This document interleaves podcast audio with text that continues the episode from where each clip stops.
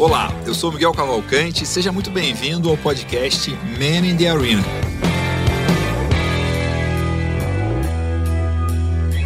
A gente fala aqui sobre empreendedorismo, sobre gestão, sobre negócio, sobre marketing, sempre trazendo empreendedores, fundadores de empresa, pessoas que têm a contribuir sobre esses temas e muitas vezes também saem temas que a gente nem esperava aqui nas conversas. Nesse episódio do Man in the Arena, a gente vai falar de diversos assuntos muito interessantes e relevantes. Vai falar sobre vendas, sobre como montar uma startup que é baseada e que segue, que segue todos os dias os seus princípios, os seus valores, o que você acredita. Como você faz para que a sua empresa seja um recado, uma mensagem, um exemplo para o mundo do que você é, do que você acredita, do que você busca. E como que você faz isso ao mesmo tempo que você busca fazer uma empresa que dá certo, que cresce, que funciona é, como negócio. Também vamos falar sobre princípios, sobre como criar filhos, sobre educação. Vamos falar sobre dinheiro, que dinheiro não é sujo e a gente não tem que ter vergonha do dinheiro. E o dinheiro também não pode ser o nosso senhor. A gente, dinheiro tem que, a gente manda no dinheiro, não o contrário. Uma série de aprendizados, reflexões muito interessantes. É uma conversa com um empreendedor e rabino, um rabino empreendedor, Pedro Kaufmann, que trouxe conteúdo, conhecimento, experiência, sabedoria de uma forma incrível para a gente aqui. Aproveite, esse Man the Arena está incrível. Olá, eu sou Miguel Cavalcante, seja muito bem-vindo ao podcast Man in the Arena. Aqui a gente fala sobre empreendedorismo, sobre marketing, sobre gestão, sobre diversos temas que sejam do interesse, que sejam interessantes, que sejam relevantes e que tem muito a ver com o convidado que a gente traz aqui. Hoje eu tenho um convidado muito especial, diferente, único, né? um empreendedor, um fundador de empresa, ao mesmo tempo que ele é rabino também, né? Rabino empreendedor. Pedro Kaufmann. Obrigado por aceitar o convite, alegria ter você aqui, muito bom ter você com a gente. Prazer é meu. Poxa, quando eu recebi o convite, fiquei lisonjeado. É, já conheci teu trabalho, um trabalho assim maravilhoso, de tantas pessoas importantes que você entrevistou e, e, e tanto valor que você traz para a galera. Fiquei super feliz e na hora eu falei, pô, vamos lá. Espero aí poder compartilhar com vocês e ajudar de alguma maneira todo mundo que estiver escutando a gente. Maravilha, maravilha. Pedro, seguinte, eu gosto de comida e agro é comida, né? Então a minha origem é agro. Qual que é o prato preferido é, da culinária judaica que eu não provei ainda que eu preciso provar? Olha, o prato preferido. É assim, então, porque o pode judeu... ser doce, pode ser salgado. Não, é legal que você está falando isso, é. porque o judeu gosta de comer também. A gente Sim, brinca que a gente gosto. come, reza e estuda, né? eu vim para quebrar um pouco isso no lado fit, que eu cansei de ficar vendo o rabino gordinho só por aí. Mas eu vou, eu vou trazer aqui algumas coisas talvez bem, bem tradicionais. Naquele apple strudel, Ah, aquele doce de maçã com aquela massa folhada, isso aqui é, é imbatível, é bem campeão. A gente tem um arengue também, a galera curte aquele peixe que agora é tipo um ceviche, que ele fica marinado no óleo. O negócio é o seguinte, né? Se você é casado, você tem que comer sua esposa também, porque senão você não pode conversar com ela por mais ou menos Ah. 24 horas. ah entendi. Entendeu? Tu fica com um bafo assim É, especial. exatamente. É, Mas a galera, a galera comia muito isso, porque antigamente era frio, não tinha onde é uma colocar. conserva. Conserva, era muito mais fácil. É um povo que fugiu bastante. Então, tem isso. A halá, que a gente come nas sextas-feiras à noite, que é aquele pão trançado sensacional, uma delícia a se comer também, eu acho que é bem bacana. Mas eu não abro mão, já que a gente tá falando de agro, não abro mão de um bom churrasco. Mas, ó, já eu contei uma vez aqui num podcast pro Gustavo Passa, eu vou contar aqui pra você também. A gente pode, deve comer a carne, né? Porque às vezes é, vem essa pergunta, como é que é, né? Pode, Sim. não pode? Única coisa que a gente tem que fazer antes de comer a carne é comer um pão antes. Você não pode ir com aquela fome de glutão para comer a carne. Você tem que ir um pouquinho saciado. Isso é um pouco do respeito que a gente acaba tendo pelo animal. Então, sim. de uma certa maneira, a gente é totalmente favorável, é importante em todas as refeições festivas judaicas ter carne, mas a gente tem aquele, aquela quebra de, Sim. né, no no E se começo. eu estiver fazendo dieta low carb, como que eu faço? não, não tem problema, você pode fazer É, o processo. Come alguma outra coisa antes. Né? Exatamente, exatamente. Pra não entrar tão furioso, assim, tão. Isso, não... o conceito é, É, esse, entendeu? inter- Você não ir com aquela fome direto para comer a carne. Que legal. É uma maneira de respeitar, que legal. E ter carne é um sinal de abundância, né? É tipo, em festas e tal, Carne, né? vinho, peixe, pra gente é muito importante. Outra coisa, o judeu não come o sangue, né? Então, Uhum. muita gente me pergunta nas redes sociais, quando eu, eu posto, às vezes, que eu tô fazendo churrasco com a família, Ah, mas a sua carne tem sangue, Rabino. O pessoal acha que a gente tem que comer carne sola de sapato. Não tem nada disso. Ah, A carne passa por um processo de salgamento para ela ser kosher. E aí esse processo de salgamento faz com que a gente não coma direto o sangue. Mas ela Sim. vem vermelhinha, vem gostosinha. Miguel já tá até convidado pro, Tô pro churrasco do É. Rabino. Rabino empreendedor e tem o churrasco do Rabino. Muito bom. É, Pedro, seguinte. Uma das coisas que. Você tem uma, uma empresa né, que chama Fit Anywhere. Uma das coisas que eu acho interessante de cada negócio é aprender e como é que eu posso apli- aplicar, usar isso em outros negócios. Né? Então, é, quais são os desafios de vender saúde? Né? Porque todo mundo sabe que precisa estar em forma, todo mundo sabe que precisa fazer exercício. O que, que você aprendeu nesse processo de vender o seu serviço, vender o software, vender o sistema? É, quais são os aprendizados chaves aí? O que, que você tem de duas ou três sacadas importantes sobre vender o que você faz? Bom, em primeiro lugar, eu ainda tô tentando descobrir o que eu faço, né? Cada vez melhor para crescer cada vez mais. A gente foi. é, Vamos separar o lado da pandemia, a parte Sim. triste, que eu sempre falo isso, que é a perda de vidas e Sim. tudo que a gente passou. Como negócio, a gente foi muito agraciado, porque o mercado de treinos em casa, treinos online, explodiu. Sim. Então, isso pra gente é, foi muito bom nesse aspecto e trouxe consigo vários desafios. Então, acho que eu vou entrar, já que você me perguntou, eu vou Uhum. pular as primeiras etapas, que talvez a gente pode falar mais pra frente dos primeiros desafios, como foi a FIT, entrar em condomínios, que a gente está muito focado com isso, como a gente fala com o síndico, eu vou te falar do agora. Eu acho que o primeiro desafio que eu tenho como empreendedor e rabino é, para mim é muito importante que seja uma coisa que respeite o, o próximo, né? Minha Uhum. solução, ela tem que realmente trazer uma solução para a vida das pessoas e eu não posso só ficar sendo provocado por LT LTV, churn CAC, para ficar vendendo. Então eu tenho que vender com, com consciência. Então a primeira delas é vender realmente solucionando o problema da vida das pessoas. Então a gente fala que na Fit Anywhere a gente vende saúde e não vende um pedaço do teu corpo. Ou Sim. seja, eu não falo que você vai ter o bumbum na nuca, a barriga trincada, o braço explodindo, não é isso. A gente vende que o Miguel tem que estar saudável. Se o Miguel ficar boladão, se o Miguel ficar com alguma parte do corpo, o shape dele ficar legal, isso é uma consequência Sim. do quanto você curtiu cuidar de você mesmo. Então eu não sou contra isso, mas eu sou contra a venda disso. E aí acho que a primeira coisa que eu te falo é, é vender a solução real, genuína. Eu acredito que os meus consumidores vendo isso, eu tenho eles por mais tempo. Então, aquilo que eu tinha no começo, daquela briga por LTV, CAC e tudo mais, é, eu mostrando essa honestidade para o meu cliente, eu tenho certeza que ele vai estar comigo por mais tempo. Acho que essa é a primeira coisa. A segunda Que coisa, a gente tem legal. um belo de um desafio de mostrar para as pessoas que elas precisam de saúde, por mais que você vai falar assim, ah, meu, mas é óbvio que precisa de Todo saúde. mundo sabe, mas Todo saber sabe. e fazer, né? Senso comum, Exatamente. prática comum, né? Exatamente. Eu preciso entender como falar a língua das pessoas para te tirar do sofá. Eu brinco, eu tenho um, um, um do- do- do- dos rapazes da nossa parte técnica. é, ele, ele gosta de postar seus comedores de bolacha, levanta do sofá.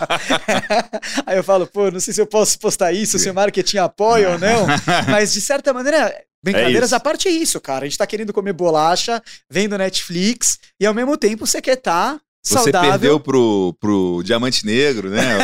Você vai perder pro Batata Frita, você vai empatar com quem, né? tipo tem, uma, isso. Então a gente tem que, tem que entender tem umas frases. como trazer exatamente isso aí, como trazer a pessoa para que ela compreenda que ela precisa cuidar dela mesma. Então, como que você. Eu, eu preciso trabalhar muito o seu amor próprio, eu preciso trabalhar ãh, como você vai, vai ter o equilíbrio na sua vida. Porque a gente tá numa vida muito louca.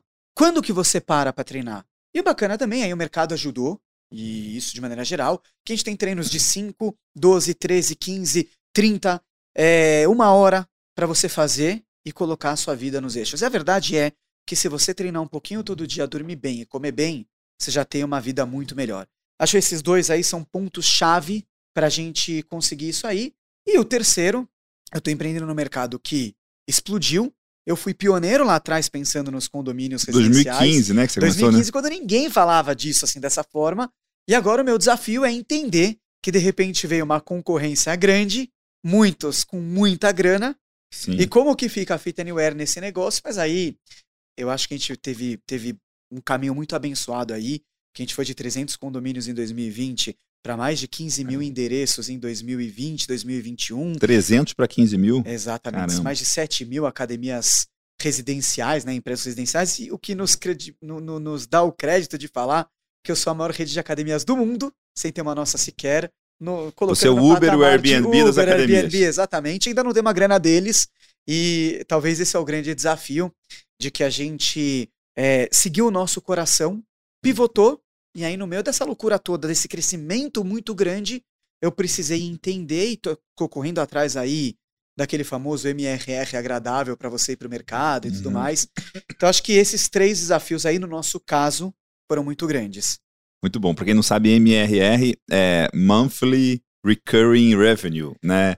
É receita recorrente mensal. Né? Esse é o. É porque quando o, pessoal o quer santo fazer, graal é, das o pessoal empresas, quer fazer né? valuation na sua Né. startup para saber quanto você vale. Então, basicamente, né, uma, uma, uma coisa bem básica, é assim, ah, quanto você fatura mensal? Eu faturo 100 mil reais por mês. Aí ele vai jogar isso aqui vezes 12 e vai fazer vezes um múltiplo que faça sentido do teu mercado. Então, como outras startups foram vendidas. Então, geralmente, sei lá, 4, 5, 6, 7 vezes. Tem, às vezes, vai até 10. Sim. E aí você fala assim, ah, minha startup vale isso. Então, por isso que a gente corre atrás desses, desses números para acabar fazendo sentido. Apesar de que o Rabino que está aqui na frente não, não pira muito nisso. Eu, não, Sim. eu, eu quero ter um caminho construído com, com uma base boa. Maravilha. Tem, só disso aqui que você já falou, já tem muito assunto pra gente puxar e muita coisa interessante. E é curioso porque a gente está se conhecendo hoje pessoalmente e, e parece que a gente já é amigo de muito tempo, né? Porque é, coisas... Vai continuar assim, se Deus quiser. É, né? Já, temos, já temos um é. churrasco pela frente, então. Exato, né? É, como é que é a combinação? Que isso, eu tô perguntando isso porque é uma coisa que eu tenho essa luta também, né? Que é seguir o coração e olhar LTV, churn e CAC, né? Como que você balanceia os dois, né? Não é? E aí tem, eu me lembro muito do Jim Collins que fala que é a dicotomia do ou e a genialidade do e, né? Como que você tem feito? O que, que você tem feito para juntar o, não é uma balança, mas com um levantar o outro, ter os dois acontecerem, né? Então, é importante explicar que até a pandemia, meu modelo de negócio era outro, né? Então, Sim. eu, eu colocava nos condomínios através de parceria com as administradoras. É, o nosso aplicativo já está sincronizado com mais de 40 aplicativos de administradoras de condomínio, o que é muito bacana, porque aí, de novo, o custo de aquisição de cliente é muito mais baixo. E eu estou resolvendo um problema de um grande parceiro meu. Isso é muito bacana. E aí, falando como startup, já é uma, E o cliente era o condomínio, não era o cliente final. Exatamente. Então eu não cobrava o cliente final, é, tinha uma mensalidade com o condomínio. E aí veio a pandemia. Primeira coisa que aconteceu, eu não estava entendendo o que estava rolando no mundo. Primeiro você falava Ninguém que ia tava. levar, exatamente, sete Um dias, mês. 15 dias, um mês. Meu, desespero, porque o meu modelo de negócio era falar com o síndico, fazer implantação física. O meu aplicativo era era treino como se fosse de academia mesmo. Então você recebia lá sua ficha de treino no app, com um vídeo, com explicação, mas era muito focado no prédio que tinha academia. E aí, de repente, eu falei: o que, que eu vou fazer? Eu- eu até brinco, eu fiquei uma semana sem falar com a minha equipe. Mandei todo mundo pra casa e a galera achava que estava sendo mandado embora, que ia quebrar, mas não era isso. Eu precisava pensar, eu Sim. precisava achar o eu mesmo. Tempo de reflexão. Exatamente, para entender o que eu ia fazer. Então eu fiquei uma semana quieto no meu canto, não muito quieto, porque eu tenho cinco filhos, então uma bagunça que tava na minha casa. Eu, virei tenho uma- três e pô, cinco, eu- e eu tenho quatro irmãos também, né? Então, Então é. você sabe como É. que é. Mas imagina isso em pleno 2020, numa pandemia sem poder sair, tendo que transformar a tua casa numa lan house com um computador para todo mundo estudar. Sim. Homeschool foi uma loucura. É, E aí esse foi o primeiro momento que eu falei, eu vou seguir meu coração. Então o que, que eu fiz, Miguel? Eu falei assim, eu não sei quando eu vou voltar a falar com o síndico. Eu não sei Uhum. quando eu vou fazer a minha implantação física de novo. O mundo tá de ponta cabeça. Sim. E se por acaso eu tiver que enfrentar alguma dificuldade na FIT, ou até quebrar, que seja em grande estilo fazendo bem pro próximo. Fazendo certo, né? Exatamente. Não é quebrei é, É, entendeu? pegando Não- atalhos e. Não é e- quebrar ferrando os e- outros. E, indo contra meus princípios. né? Exatamente. Então eu falei, eu tenho uma ferramenta que vale ouro, que é levar o treino para as pessoas na casa delas. Aí eu chamei a equipe e falei, vocês topam um desafio? A gente precisa colocar em uma semana no ar treinos gratuitos para as pessoas fazerem em casa. Ah, como a gente faz, sei lá, o? Eu virei meu CTO, eu falei, meu, você tem uma semana para pensar. Enquanto isso, eu vou falar com algumas empresas que eu conheço e vou oferecer para eles num MVP, onde eu vou subir alguns exercícios que a gente tem no YouTube com link privado. A gente fala, ó, você vai fazer esse primeiro, esse segundo, esse terceiro e assim por diante. E foi uma experiência muito bacana, porque as pessoas estavam curtindo muito. Sim. Daí eu falei, CTO, agora é hora de você fazer isso aqui, colocar no app, no ar, vambora. E a gente fez. Então, até semana passada, eu tinha 15 treinos corridos para as pessoas fazerem em casa e treinos muito bons. Tá? A gente tirou agora porque ele foi feito na mão. Uh, quando a gente fala de desenvolvimento, é um pouco diferente. Ele já não estava mais uhum. na vibe do resto do app, que teve evolução. E a gente voltou a ter a, a galera indo para academia. A gente teve outra evolução de produto dentro da Fit. Então eu falei, agora pode, pode tirar. Mas acho que a primeira coisa que você me perguntou foi essa: seguir meu coração e, e depois entender o que ia acontecer. Aí cresceu muito e chegou o momento, talvez, da decisão que você está me perguntando, hum. que era 2 mil condomínios, 3 mil condomínios, 7 mil condomínios. Vale a pena agora voltar a cobrar mensalidade? E como que eu acho esses síndicos que eu não achei? Né? Porque no começo eu ia falando com o síndico para entrar no condomínio. Você tinha uma Agora, operação comercial. Exatamente. Você devia falar com a pessoa, tinha todo um processo de vendas Agora, tal. se o Miguel mora num condomínio e ele baixou meu aplicativo sozinho, ele já cadastrou o condomínio dele sozinho. Então eu tenho no meu, na minha, no meu banco de dados, eu tenho condomínio com 550 pessoas cadastradas, o que para um condomínio é sensacional. Se você pensar que dentro de um mundo de uma academia de condomínio, 10%, 15% frequenta. Sim. É, no prédio que eu moro tem academia, eu treinei lá de manhã, tinha uma pessoa só. E acho que o dia que eu fui mais tinha três, né? Muito pouco utilizada. Então a gente veio para levantar o número das pessoas que estão usando a academia no condomínio. E legal te falar que nesses 300 condomínios que eu estava antes da pandemia, a gente atingiu 35%. Então, só com a nossa solução, hum. é, é, através das administradoras, a gente já, já trouxe uma, um, um, um benefício bacana para o condomínio e para as pessoas. Então, agora voltando. Então, eu falei assim: bom, peraí, o que, que eu faço? Cobro, não cobro? Vou ter que procurar, talvez, o síndico do condomínio que, que tem uma, duas, três pessoas. Eu falei, não faz sentido. Não faz sentido, eu cresci bem, eu tenho bastante usuário, eu passei de 100 mil usuários. Que legal. Agora é hora de rasgar. E aí eu pivotei. Então o que, que eu fiz? Me tornei realmente um bom parceiro das administradoras de condomínio, vou atrás do consumidor final, trouxe outros modelos de, de monetização. Então agora no começo do ano eu fui para as empresas, é, é hum. B2B, então as empresas me contratam. E a empresa é um condomínio, então? A empresa é uma espécie de condomínio com seus, com seus moradores, com seus é, é, colaboradores, que é a mesma coisa que os moradores. Então não foi muito difícil trocar o um modelo de negócio, sim. mas o que eu precisei sim foi acertar a casa, é, quem vende para quem, como que a gente faz, quem que dá atendimento. Isso é muito importante na venda, né? Atendimento é tudo. Uhum. Uh, mas eu trouxe um novo modelo, isso foi bacana.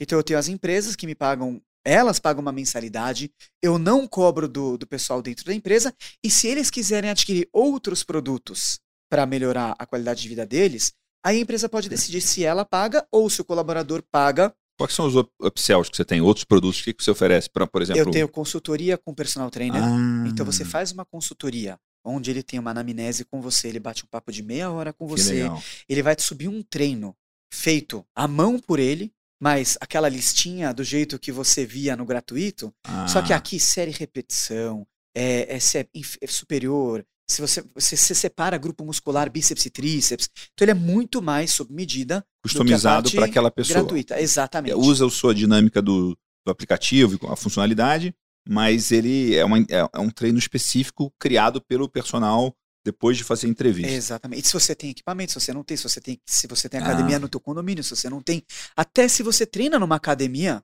profissional, vamos chamar assim, então a gente também tem essa opção, e isso virou um bom produto. E como eu te falei, o que, eu faço? Quando eu estou com a empresa, eles têm um, um, valor especial, porque a empresa já está pagando uma mensalidade para ele ter um outro produto chamado Fit TV, que são aulas de segunda a sexta, das seis da manhã às dez da noite, com reprises sábados e domingos. Então, esse é o produto de entrada que a empresa dá. A gente uhum. fala, vamos começar a transformar a, a, a sua empresa com saúde e bem-estar num modelo bacana, sem as pessoas sentirem é, é, se a própria empresa também se, é, ter que fazer um investimento muito grande e sem ter que tirar das pessoas nada para ele cuidar da, da, saúde dele. Aí ele se empolga. Então a gente entende a fase da pessoa que quer buscar saúde e bem-estar. E isso é muito bacana quando a gente fala de vendas também. Entender qual que é o processo de vendas dentro de cada cliente nosso. Então na empresa é a empresa começar trazendo esse conceito, chegar para o colaborador, pro colaborador e falar, ó, oh, tem aqui uma ferramenta que eu tô te dando. Depois, se ele vê sentido, e aí vai de empresa para empresa, ele oferece essa consultoria. Se não, a gente trabalha direto com o colaborador. Nos condomínios, o que, que acontece? As administradoras, o síndico acaba tendo interesse em divulgar o meu produto, porque, querendo ah. ou não, eu faço até valer, de certa maneira, é, mais o metro quadrado, porque existem estudos que falam que tecnologia aumenta o valor do metro quadrado no teu condomínio. Então eu não posso ousar dizer que a Fit Anywhere vai fazer valer mais mil reais no metro quadrado. Mas eu posso dizer que uma combinação Sim. de produtos de tecnologia valoriza o seu ah, metro esse quadrado. prédio aqui tem um baita, uma baita academia. Exato. Super tecnológica. e tal. da academia com tecnologia, com as pessoas empolgadas usando. E às vezes o Miguel vai comprar um apartamento e você está em dúvida entre dois. Sim. E pode ser que você fale, pô, esse aqui investiu em tecnologia, esse aqui a academia é legal, esse aqui tem um aplicativo na academia. Que legal. E aí pode fazer o valor realmente- que você gera é totalmente diferente. né? Exatamente. E aí, de novo, se o consumidor final quiser adquirir alguma coisa, quiser comprar alguma coisa dentro dessa trajetória dele de crescimento, a gente faz. Então, hoje a gente está muito nisso, esses são os principais produtos. Eu tenho consultoria também com nutricionista, isso aqui a gente está subindo agora no ar.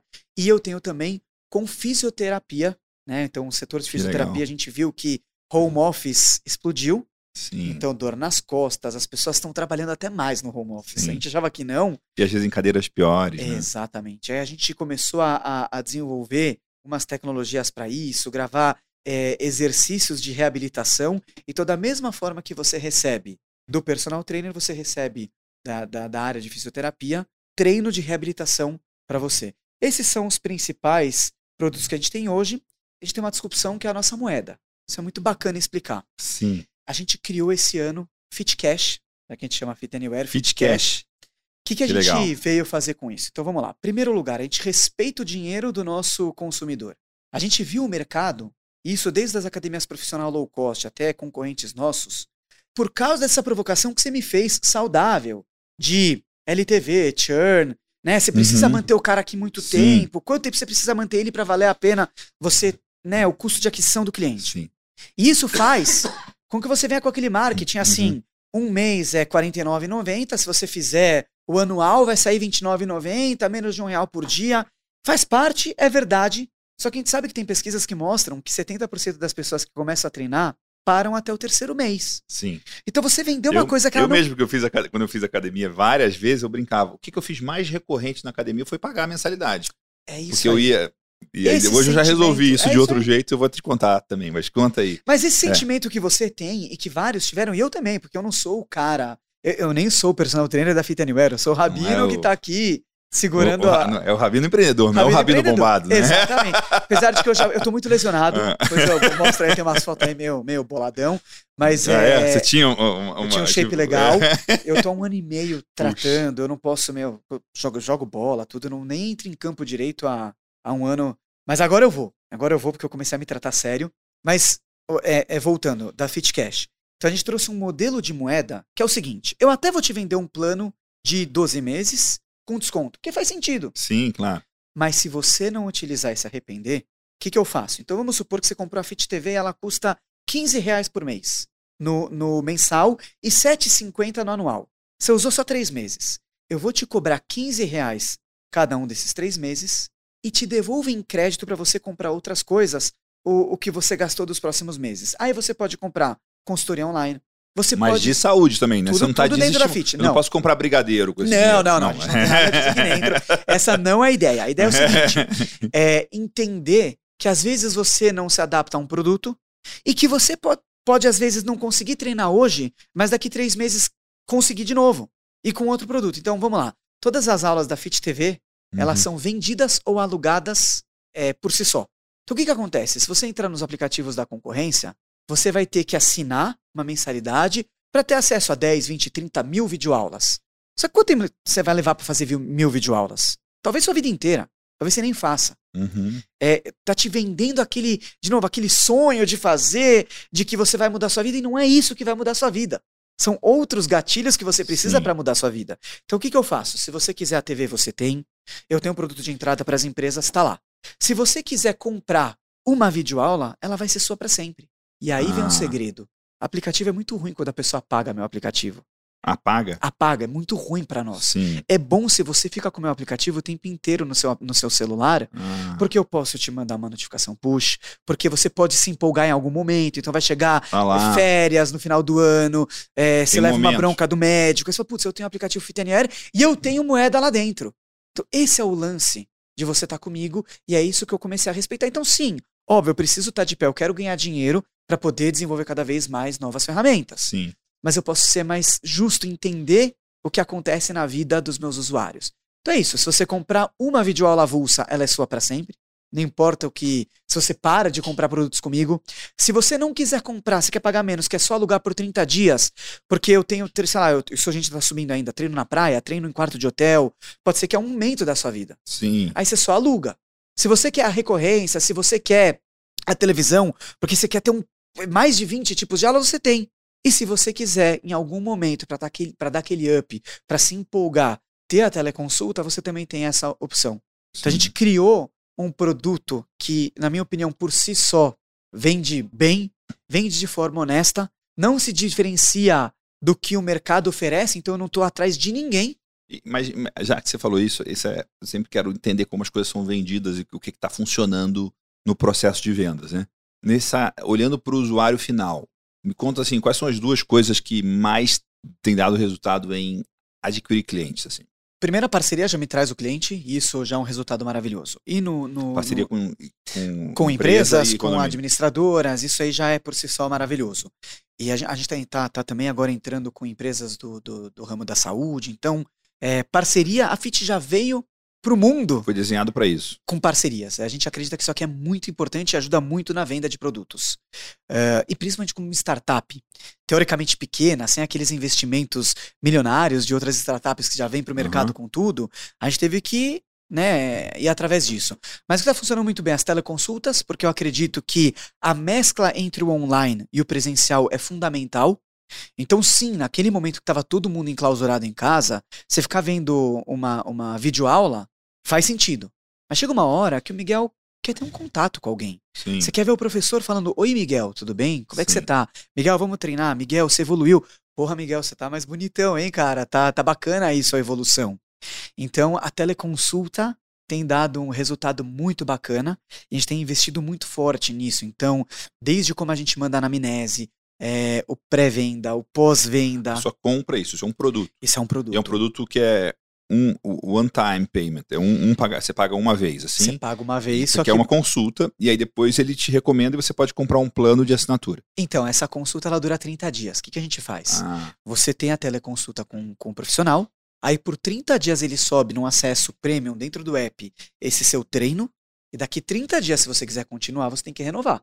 Sim. Então, assim, eu, eu sou justo, mas eu também preciso pagar a conta. Claro. E eu entendo que para você evoluir, e isso tudo é dentro do aplicativo. Isso a é consulta é dentro... do aplicativo? A consulta é fora. Ah, a sim. consulta é fora, mas, mas a compra, os treinos, tudo dentro do aplicativo. Que legal. Tá? A consulta é fora, eu vou te falar por quê também. Primeiro que a gente teve que testar alguns modelos e segundo, porque se eu fizesse tudo no app, você fazer um app pesadíssimo, quer virar um você ser melhor que o WhatsApp para fazer video call. E, e, eu perco um pouco do atendimento, eu não quero perder. É, às vezes a gente faz muita, muita chamada por WhatsApp. Sim. E eu acho isso legal, porque eu já tive caso de aluno que não se adaptou a um exercício, mandou um WhatsApp pro, pro, pro, pro professor e ele trocou na hora.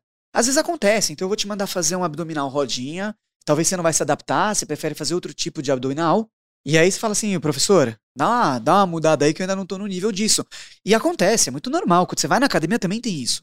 É, então a gente preferiu ter esse atendimento humano e eu acho que isso casa muito bem. E pra gente é muito importante esse tipo de venda, porque eu quero falar com o consumidor. Que legal. Eu quero escalar, mas eu quero falar com ele. Muito interessante isso, porque eu tenho uma experiência, né, eu já fiz corrida, já corria média de longa distância, fiz algumas meias maratonas, fiz uma maratona já. É, gosto, gosto muito de correr, estou bastante tempo sem correr. E aí, o ano passado, eu falei, pô, eu preciso de um treinador eu preciso de alguém que seja duro comigo, que seja que me cobre, que me coloque na linha, vamos dizer assim, né? Precisava, tava muito com essa com esse negócio na minha cabeça que eu, ah, eu sou dono do meu negócio, não tem ninguém me mandando, sabe? Eu, tipo, é muito fácil ficar mole, vai. E aí eu conheci um treinador que é amigo de um, de um grande amigo meu. É, tivemos uma situação, fui dar uma palestra num evento e tal, ele estava lá, e é tipo amigo. E aí eu contratei ele. Eu já estou no segundo ciclo de seis meses. E é, é esse esquema de, de aula ao vivo é um personal, só que mais de 90% das aulas são remotas. Faz via Zoom. E eu já fiz viajando para N lugares. Ele mesmo viaja de vez em quando também, então às vezes ele não está na casa dele, né? E de vez em quando é presencial. Mas esse, essa dinâmica de ter uma pessoa te acompanhando, te cobrando, te desafiando, faz muita diferença, né? Pelo menos para mim. Eu quero o aluno que comprava academia e nunca mais ia, é, virei um aluno que não falta nenhum dia, que vai em todos os treinos e faz tudo e tal. E tem sido um, uma, uma é, é, esse negócio de você fazer exercício de uma forma regular, ele influencia muito mais do que a sua, né, o seu visual, assim, tipo, né, você tá, eu tô mais forte do que nunca. Tô uma sensação boa, tipo, tô forte, mas eu ganhei muitos outros muitas outras áreas da minha vida, né? Eu tô mais disciplinado, tô mais focado, né? O meu corpo tá mais forte, então eu consigo fazer N coisas. Se eu precisar pegar meu filho em uma situação rápida, eu tô preparado, né? Eu fui andar a cavalo na fazenda dos meus pais, montei num cavalo meio arisco lá, me senti bem pra caramba, porque eu tava firme, eu tava forte, então, meu corpo tava. É, em outras vezes, não dava para ver se eu tivesse só andando que eu tava fora de forma. Mas na hora de montar num cavalo, aquilo é, era meio que um esforço. E agora, e dessa vez, eu fiquei, me senti. Sabe quando você fala, pô, tô em cima aqui, tô seguro, tô firme, tô forte. E aí o cavalo também fica mais calmo, porque você tá calmo, né? Sim. né? Tem toda uma, uma dinâmica é, interessante, então tem muitos ganhos. E aí uma coisa que eu aprendi com esse treinador, que é o, o nome dele é Dredd, né? É que ele, ele me mata de treinar. Até porque quando eu contratei ele, eu falei, preciso de duas regras. E anota bem a segunda, porque daqui a uns dias eu vou querer mudar. A primeira regra é que eu não posso me machucar. Mas a segunda regra é que eu não quero que você pegue leve comigo. aí ele deu risada e falou assim: deu risada aí meses depois ele falou: Você não me conhecia, né? ele continua não, não, pegando leve. Mas esse, essa, essa coisa de, né, de treinar sua resiliência, sua força, sua capacidade de, de seguir é muito interessante. Mas uma coisa que eu aprendi com ele é que ele acaba comigo, ele me mata, vamos dizer assim, só que só me elogiando, só me colocando para cima. sai mais vivo. É, exatamente. Só me cobrando, é, assim, cobrando de uma forma positiva. Então, é, é uma coisa que eu aprendi para N coisas, até na relação com os meus filhos, né? Eu sou um pai super duro e bravo e que corrige. Não. Pô, o Dredd ele tá me matando aqui de treinar e hora nenhuma ele me critica. Hora nenhuma ele coloca para baixo, ele só me coloca para cima. Né? Então isso é uma coisa, uma dinâmica interessante também que é, tem esse, esse processo aí de, de ver. Mas quero voltar naquele negócio de, de vender saúde, vender o todo versus vender a barriga sarada, o braço forte, porque é, é super. Qual que é o, o, o, jeito. Como é que você comunica hoje, né? Até porque também deve ter perfis diferentes, né? Tem pessoas que você fala, tipo, é, bumbum na nuca, a pessoa fala, meu Deus, não quero isso, né? Tipo, até desvende para um perfil, né? Mas fala mais sobre esse processo de vender o que você acredita versus o que parece ser o mais eficaz no curto prazo. Bom, vamos lá. Se você for pegar nas redes sociais e você for ver toda essa galera que, que posta treino, fitness, um monte de coisa, nem todo mundo que tá seguindo essa pessoa tá treinando com ela. Sim. Tá cheio de, por exemplo, de cara que fica lá só pra ficar vendo a foto da menina, Sim. Pra, pra tentar mandar mensagem, postar lá Sim. carinha com coraçãozinho. Isso aqui vira audiência, vira dinheiro numa rede social, mas teoricamente não é aquele lead Sim. que você precisa. O cara quer mais namorar com a menina do que Exatamente. do que treinar Ex com ela. Né? Exatamente. Então, e não é uma crítica sim, a esse sim. tipo de pessoa, só tô te falando sobre venda para começar isso. Sim. Então, o que que eu acho? Eu comecei a entender. Para que que a Fit Anywhere veio? A primeira coisa que você tem que se perguntar é isso. Eu vim para trabalhar num mercado residencial, onde você mesmo falou, pouca gente estava descendo para treinar nessas academias, e eu precisava chacoalhar essas pessoas. Vamos trazer um pouco de mercado até para explicar isso. 5% dos brasileiros frequenta academia profissional. Ou seja, essas low cost que estão explodindo, a gente tem uma Smart Fit que teve um, um IPO aí gigantesco, fala com 5% da população brasileira. O mercado brasileira. inteiro fala com 5%. Tem 95% de não usuários. Seu grande concorrente é o ah, não uso. Exatamente. Então eu falei assim: peraí, primeiro lugar, eu não preciso bater nesses caras, eu não preciso. É, é, até se algum deles quiser vir, eu tenho que ter produto que se encaixa para eles, mas não tem porquê eu, eu, eu ficar brigando por esse 5%. Tem 95% aí que a gente tem que ir atrás. Desses 95, aí a gente pega também coisas do Brasil, tá? Mais de 50% da população é sedentária. Então, uhum. Então, pera lá. Eu tenho possíveis mais de 50% da população para atrair e salvar a vida deles, assim como eu tenho também os outros 50%, ah, você tira 5% que tá na academia, então eu tenho mais 45% que curte esse lifestyle. Mas não faz. Não faz, ou às de vezes novo, vai e volta. É o Miguel. Gostar e fazer mas e é o tal. Miguel. É, é o Miguel cara... do passado, agora eu tô certinho. Exato. É. Não, mas é, é, isso aí mesmo. Você me, você me remeteu. É. E é o Pedro também. Sim, eu já fui. N, N. A gente gosta de saúde. Tava gosta... treinando para correr e tal, tava certinho, mas em vários momentos que tava largado. Vamos falar real, a gente é. sempre gostou de esporte, sempre gostou de saúde. Sim. Mas às vezes a gente acabou Sim. se descuidando. É. Se Essa é a nossa vida. um certo. ano, tem um ano ali, tipo, pô, esse um ano eu treinei pouquíssimo, né? Eu, eu corria, né? Tinha um aplicativo de corrida. Tinha, tinha anos que eu olhava, pô, esse ano eu corri bem pra caramba. Agora tinha anos que eu olhava, Miguel, o que aconteceu? Que vergonha, né? É isso, é, É. isso. Então, nós estamos aí nesses outros 45%, que em algum momento da nossa vida a gente está entre os sedentários também, Sim. é, e até os Tá. que tá aqui ali. Andando ali pra um lado e pro outro. Exatamente. Aí o que aconteceu? Gente, eu tava, tava com a equipe e falei, ó, vamos lá. Primeira coisa, a gente tem que ter um foco. Meu foco é pegar esses beginners, essa galera que tá aqui, que Hum. quer começar a treinar, não sabe como, não quer gastar com personal, porque a distância ou não é um custo que você precisa colocar no seu Claro. orçamento. Então, é, muita gente não quer ter esse tipo de custo. Gente que não quer deixar de tomar cervejinha no final de semana para pagar um aplicativo fitness.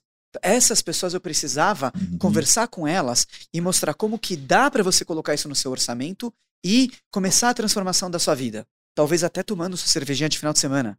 Sim, Não tem problema, você não precisa tirar um para ter o outro. sim. Então, esse foi o meu começo. E aí eu digo que o exercício físico é a droga do bem. Porque ela Sim. te vicia pro bem. Olha o teu, o Tipo, teu ó, prazer contando da a sua. Nike tinha, você tem uma, uma campanha da Nike era a gangue da endorfina, uma coisa assim, né? É, é isso aí. a- E eles são muito tops. Todas É. as campanhas da Nike são, são incríveis. Então, é, a gente tem que entender que eu preciso te viciar para esse bem. Aham. Pegando leve no seu bolso, sendo claro com você no começo da sua jornada e te explicando que você vai precisar evoluir porque você vai querer evoluir.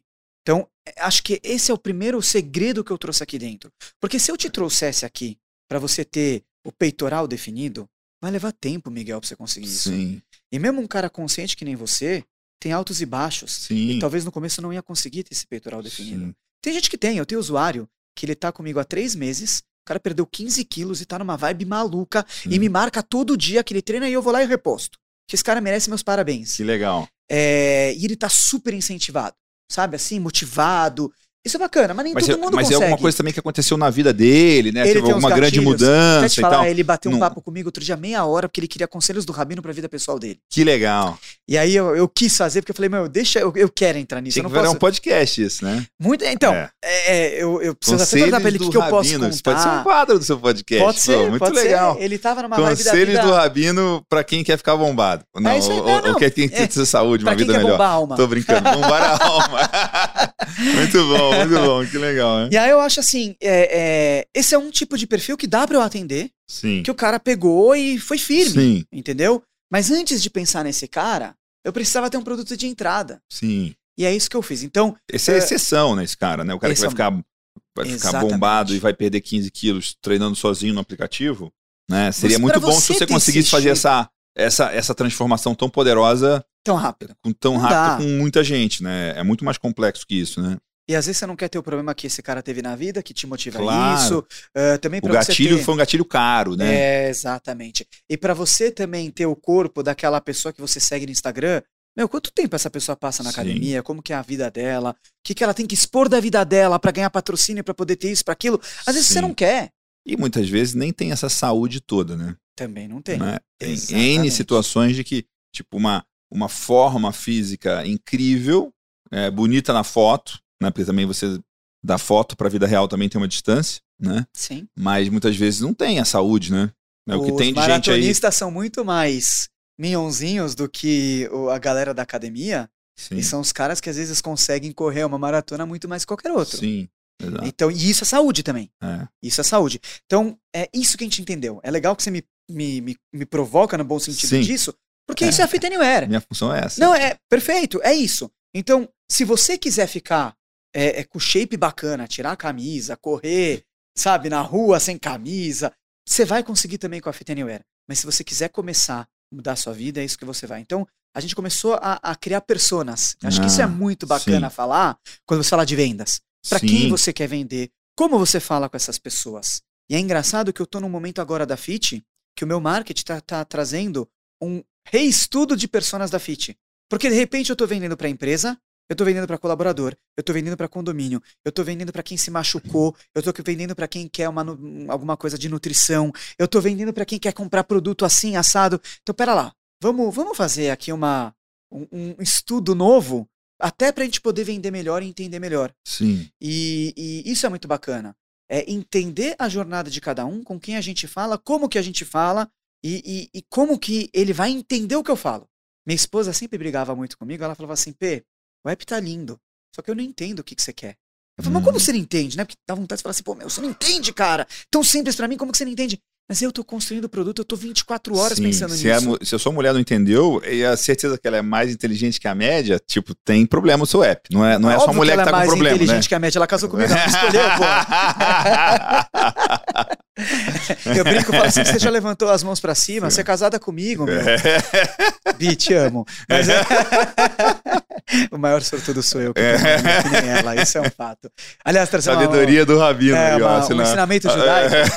O mundo fala, por trás de todo grande homem tem uma mulher incrível. O judaísmo fala que ao lado de, tando- de todo grande homem tem uma mulher melhor do que ele. Sim, melhor que ele, que legal, olha só. É, mas assim, voltando, eu acho que é isso. Então ela me cutucava bem pra gente entender, porque a vida de desenvolvimento de app, Sim. a galera acha que é fácil, né? E se você deixar, você vai fazer um negócio cada vez mais completo, e mais complexo e mais difícil. Exatamente. E aí só quem já tem 18 meses trabalhando full time no negócio consegue entender o aplicativo. E né? eu, eu cutuquei a galera. Eles têm mais duas Minha mulher não semanas tá dando fazer. conta de usar, né? Então, eu dei, uma, eu dei duas, duas semanas pra eles fazerem uma nova mudança, porque eu falei, pera lá, crescemos, um ano e meio aí que a gente explodiu nos condomínios, na vida das pessoas, todo mundo usando, só que a gente precisa vender, precisa ter mais sucesso nas vendas, agora a gente tá, te- tá né, falando com B2C também, então pera lá, vamos entender, como é que tá o app? Antes o app, ele era praticamente todo gratuito, e eu te trazia muito no gratuito.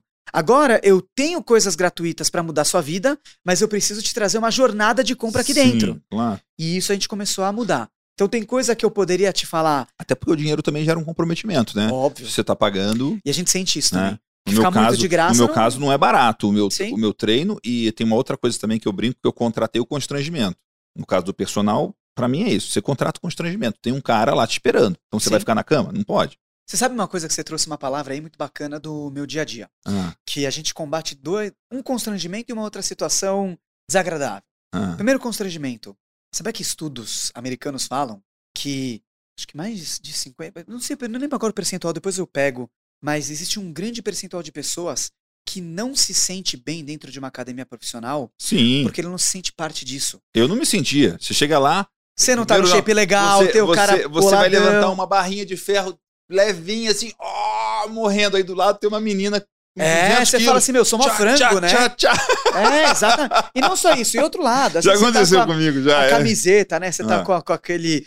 Pagando peitinho, né? Um pouquinho do peitinho da maior, a barriga meio pa- pa- aparecendo, aí tá o cara do teu lado, todo trincado, a menina toda trincada, Sim, e você no meio falando, meu, o que, que já eu tô aconteceu fazendo comigo aqui? já. é. É, e aí, assim, Desvende, né? você não se que- sente que também saiu academia pra mulheres só, né? Também É, para, para essa dinâmica, né? Você não, não tem aquilo que a gente fala em inglês, sense of belonging. Você não tem Aham. aquele senso de pertencimento à academia. E isso é uma coisa que a gente veio também solucionar. Porque você treinar na sua casa, você treinar onde você estiver, até no seu prédio, que de repente é um lugar um pouco mais tranquilo, já soluciona essa dor das pessoas. Esse é o número um. E o número dois, o constrangimento, a, a situação desagradável de um condomínio, que você teve uma reunião de condomínio, brigou com o teu vizinho, e aí ele tá lá na academia aquela hora, com o nosso app você consegue saber quem tá na academia e qual card tá em uso. E Ah, você sabe quem tá na. E também serve pra outras coisas, né? Você que tá querendo. O cara quer paquerar a menina Exato. e tal, tipo, tá lá. E é legal, porque tem muito tipo de empreendimento hoje em dia que é só pra, pra galera jovem, Sim. que é pra, pra galera solteira. Então você consegue, de uma forma bacana, a gente trouxe essa vivência dentro do condomínio pra não te tirar da academia e te incentivar. Então, se você quiser ir, porque tem aquela menina que você tá afim, aquele cara que você tá afim, Sim. você já tem como saber. Número um. Número Que dois, legal. Se aquele cara que tá indo atrás de você o tempo inteiro, Você, você não quer, também. ou se você tem aquela pessoa que você, você não se Vira uma bem, rede social mesmo, né? Sabe, a gente, o sonho inicial era isso, mas precisa de um engajamento muito grande para fazer sentido como uma rede social. Sim. Então, eu acabei tirando um pouco. Tinha uma rede social no começo da FIT em 2016. Mas só essas dinâmicas. Mas já, essa dinâmica já é uma já dinâmica funciona. social. Exatamente. E a Você vai na soluciona. academia por mais de um motivo, né? Porque assim, cara, eu vou te contar uma coisa. Eu, eu moro num bairro onde. Aliás, eu morava num prédio onde tinha um bar embaixo. Dois bares. Era terrível, cara. Eu com um filho pequeno, a galera não respeita. Ou você vai no bar, ou. Mas eu, como ou, rabino, não ou- era ou- kosher. É, mas... Eu não tinha como E não só isso, os caras ficam até meia-noite, uma da manhã, Sim, com aquela música, aqueles carros. Cara, era um inferno. E aí você pede pro cara com, com respeito pra ele baixar a música, o cara, na verdade, ele te peita. Eu já Sim. tive umas situações que teve que aparecer o Rabino Balboa. É, cara, você tá. Eu tava fazendo um casamento. Minha mulher me liga, eu tava do outro lado da cidade. Um filho doente, não conseguia dormir. O carro, meu, com som a toda. Meu, eu vim rasgando e falei, meu, ou você abaixa o som do carro, ou você vai ter problema com o teu carro. Ou você vai. Cara, não mexe com os meus filhos, filho é... E aí, então, mas, mas voltando, não é isso que eu quero. Mas o Rabino também é um ser humano, tá? É. Gente, também tem momentos difíceis Sim, sim. que a gente tenta na paz, na, É. né, nas coisas, mas às vezes o cara O cara, tá. o cara desligou. O cara foi, foi, foi temente a Deus e, e, e desligou o som. Eu não sei se o cara foi temente a Deus, mas bons tempos, aquele que eu tava com o shape que eu te falei, o cara também foi temente ao Rabino. né? Mas brincadeira, eu não. Muito não, bom, é. Não ia partir pra ignorância, mas a gente, óbvio, que tenta de uma maneira legal. Mas, é, voltando, e aí, é, um dos donos do bar foi pra academia que eu tava. De repente eu vejo o cara lá. Eu perdi a vontade de treinar, meu. Eu perdi a vontade. Tinha outro que ia treinar o dobro, né? Não, não era nem. Sabe que não era nem por isso. Sim, eu não brincando. quero. Mas é verdade, mas. Primeiro, É um ambiente que você não quer. Não, não, eu vou te é contar o a real, então é lá. anti-amigo, né? Tipo, É não- anti-amigo, ele era amigo da galera, da galera bombada da academia. Eh, ele era amigo do cara, do personal que tava cuidando de mim. Falei, meu, eu já perdi a vontade de estar aqui. Sim. E acabei saindo da academia. Não é, aqui não é pra mim, né? Não é pra mim, Não é exatamente. minha casa aqui. Então, tantos Meus amigos não fatores- vêm aqui. E, É e o isso. contrário. E isso eu levei pro condomínio. Sim. Porque a mesma coisa acontece. Se você discute a vaga, se você discute um milhão de coisas, e aí essa pessoa tá no condomínio, vira um problema. Então, venda também é entender o problema que você resolve Sim. E, e, é, existem certas, certos gatilhos que podem fazer você vender automaticamente o teu produto quando você entende a dor do teu cliente. Por exemplo. sim. Que eu acho que é esse. Então é você ter essa funcionalidade de saber quem está na academia, qual cardio está em uso, porque condomínio tem pouco cardio para a quantidade de possíveis moradores utilizando. Sim. É um equipamento que você não pode dividir. Então, às vezes, o halter você divide, o equipamento de força você divide. Talvez não é a coisa mais agradável, mas eu divido com você porque você também vai querer dividir comigo na hora que eu tiver. Sim. Mas como é que você vai fazer 10 minutos de esteira, eu te mando ficar 5 fora, você faz 10? Não dá. funciona. E é um, um equipamento que você fica 10, 15, 20, 30 minutos, às vezes uma hora. Às vezes o condomínio coloca uma regra para você de utilização. Então a gente entrou com essa, com essa ferramenta que ajudou a vender pra caramba. Sim. Legal, entender o uso, né? É. É, por que, que as pessoas fazem e por que, que as pessoas não fazem? Quanto mais você domina isso, quanto mais você é especialista no cliente, mais fácil você atender, mais fácil você gerar valor, mais fácil. Você tem que saber do teu mercado, Hum. do teu produto, você tem que... Senão você não vende. Senão Sim. você vende de uma vez só e depois não continua mais. Na melhor... Você vende de uma vez só se você for um bom vendedor. Sim. Mas aí você precisa do pós-venda, entender o que está acontecendo, ver se ele está satisfeito. Você falou uma coisa que eu, eu gostei muito, que é para que a Fit Anywhere veio? Né? Essa foi a pergunta inicial que você começou explicando tudo. É nesse sentido, assim, o quanto que você tá, você e o seu time, de forma recorrente, voltando nesse tema, voltando numa pergunta chave, numa pergunta base do trabalho, para ter certeza que você está sempre na direção certa, sempre respondendo essa pergunta e não está se distraindo com coisas que aparecem, com é, possíveis oportunidades, com distrações, com né, modinhas e tudo mais. É legal que você falou isso, porque praticamente uma vez por mês a gente tem altas discussões que em alguns momentos viram um quebra-rabo positivo e que depois termina em puro amor e carinho. Mas vamos lá. Hum, Eu acredito que isso, hoje até o mercado, o mundo já fala, a gente precisa ter pessoas diferentes na nossa equipe que pensam diferente para nos questionar, provocar e a gente crescer. Porque se eu tiver só rabinos empreendedores dentro da Fit Anywhere, eu vou ter um produto que vai falar só com a comunidade judaica, ortodoxa, e aí vira uma minoria da minoria da minoria e eu não faço a Sim. diferença no mundo. Eu preciso ter pessoas que gostam de treinar pesado, que querem ter aquele shape é, é, Ah, você vai do hardcore ao beginner. é, na minha equipe. ah, na minha equipe. Que legal. Então a gente se provoca muito. Aí eu tenho o cara que é professor de, de, é, é, de, de escola, personal trainer, que vem todo com aquela didática do, sabe assim, da, da, da classe, é, como a gente tem que pensar, e que a gente tem que ter produtos para personal. Então tem hora que eu falo assim, meu, não vou pensar nisso agora. E tem hora que eu falo, vou pensar nisso agora. Mas é bom ter essas pessoas diferentes te Uhum. provocando para você parar e pensar. É óbvio que no final das contas eu tenho que bater no peito e falar, vamos fazer isso, vamos fazer aquilo. Eu acredito, eu tenho um feedback positivo da equipe, que eu tenho uma- um bom jogo de cintura de poder falar no momento que dá para fazer, que não dá, que eu tô errado, que eles estão certos, às vezes de deixar eles testarem e até errarem, pra gente aprender junto. Mas é isso, então a gente tem essa provocação. Eu tenho todos os tipos de cabeça dentro da FIT. Então a pessoa que quer o shape legal, a pessoa que quer treinar porque quer ter saúde, a pessoa que, que tá preocupada com, com os personagens trainers, e aí eu tenho a equipe de marketing, eu tenho. O meu desenvolvedor, brinco que eu tenho o nerd, mas é o nerd de academia. Eu ah. trouxe um CTO que entende esse mundo, que treina. Se ele não treinasse, pelo menos ele tinha que começar a treinar, tinha né? Começar a treinar. Você conseguir vender para ele, né? Mas isso faz toda a diferença, saber? Porque quando você Sim. tem um CTO que entende o mundo que eu tô levando e a minha Sim. ideia malucona lá do começo, faz toda a diferença. Claro. E a gente se provoca, então a gente tem isso direto.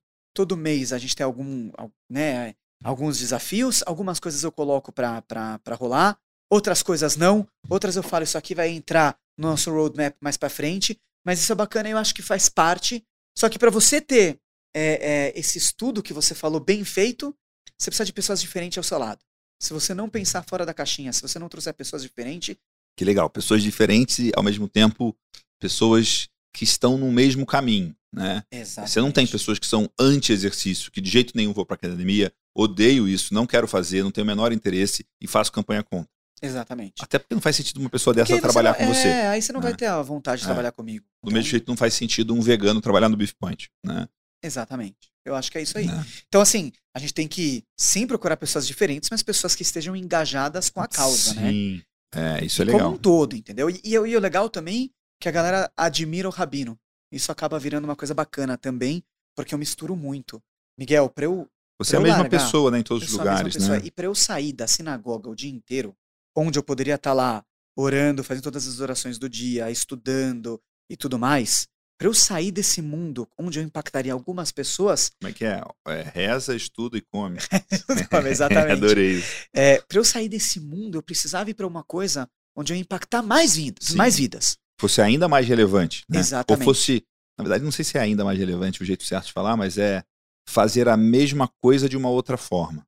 Não é você. Mas continu... gente se torna né? mais relevante porque, assim, vai, a comunidade judaica é uma comunidade muito pequena. Sim. Eu tô, se eu estiver dentro da sinagoga, eu tenho uma certa limitação da quantidade de pessoas Sim. que eu posso atender. Tem uma quantidade grande de pessoas que não vai entrar de jeito nenhum lá. Exatamente, que, que nem sabe se pode entrar, Isso. o que fazer, o que acontecer. Quando eu vou para um mundo como rabino empreendedor, aí eu posso impactar muito mais vidas. Desde tudo que eu penso. Então, quando eu trago toda essa vivência judaica, de cabala, de tudo que a galera gosta de saber, e aí uhum. minha rede social é uma bagunça, uma mistureba, é um estrogonofe entre saúde e bem-estar. Mas que é você, né? Que sou eu, exatamente. É. E a minha empresa tem que ter isso. A minha startup tem que ter isso. Então, eu não faria sentido sair da sinagoga se não fosse para empreender, para fazer a diferença na vida das pessoas. Sim. E isso me, me, me traz aí muito no dia a dia. E a galera que tá comigo entende isso. E a gente, assim, se apaixonou um pelo outro. Então, eu tenho uma equipe hoje de, de quase 20 pessoas. Que legal. E, assim, super alinhados. Não quer dizer, como eu te falei, que a gente não discute, que a gente não tem claro. momentos mais tensos. Até isso é alinhamento. Isso é né? alinhamento. Alinhamento é, é, conseguir discutir duramente sobre as coisas. Não é todo mundo é. tá numa paz fake, né? Tipo, tem que ser uma. uma Exatamente. É, Às vezes e, teve, teve. e aí depois você aí. vai comer um churrasco junto. Mas é tem que conseguir discutir duramente. Isso, isso demonstra maturidade, né? Eu vou te falar, a gente teve um baita de um arranca-raba há três semanas, muito bom, que mudou assim da água pro vinho o, o, alguns caminhos da FIT, mas muito bons. E que depois, para acalmar isso, eu, meu, paguei uma hamburgada pra galera. Então aquela carnezinha boa sempre faz sentido. Uhum. E assim, isso é, é, isso, cara. A gente precisa Sim. disso no nosso dia a dia. Que legal.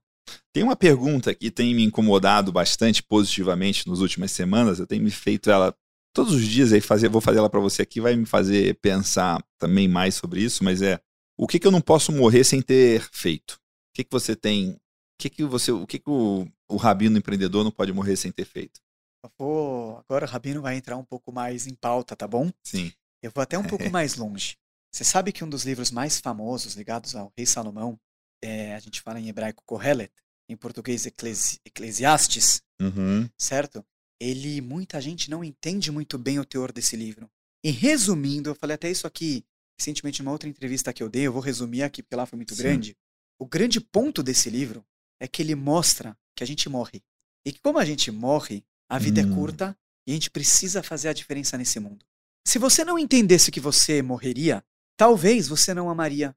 talvez você não teria filhos. E talvez o Miguel não se preocupasse em como deixar um legado para cá. É, eu falei lá nessa entrevista, acho bacana trazer aqui, uma música que ela não termina, por melhor que ela seja, não é gostosa.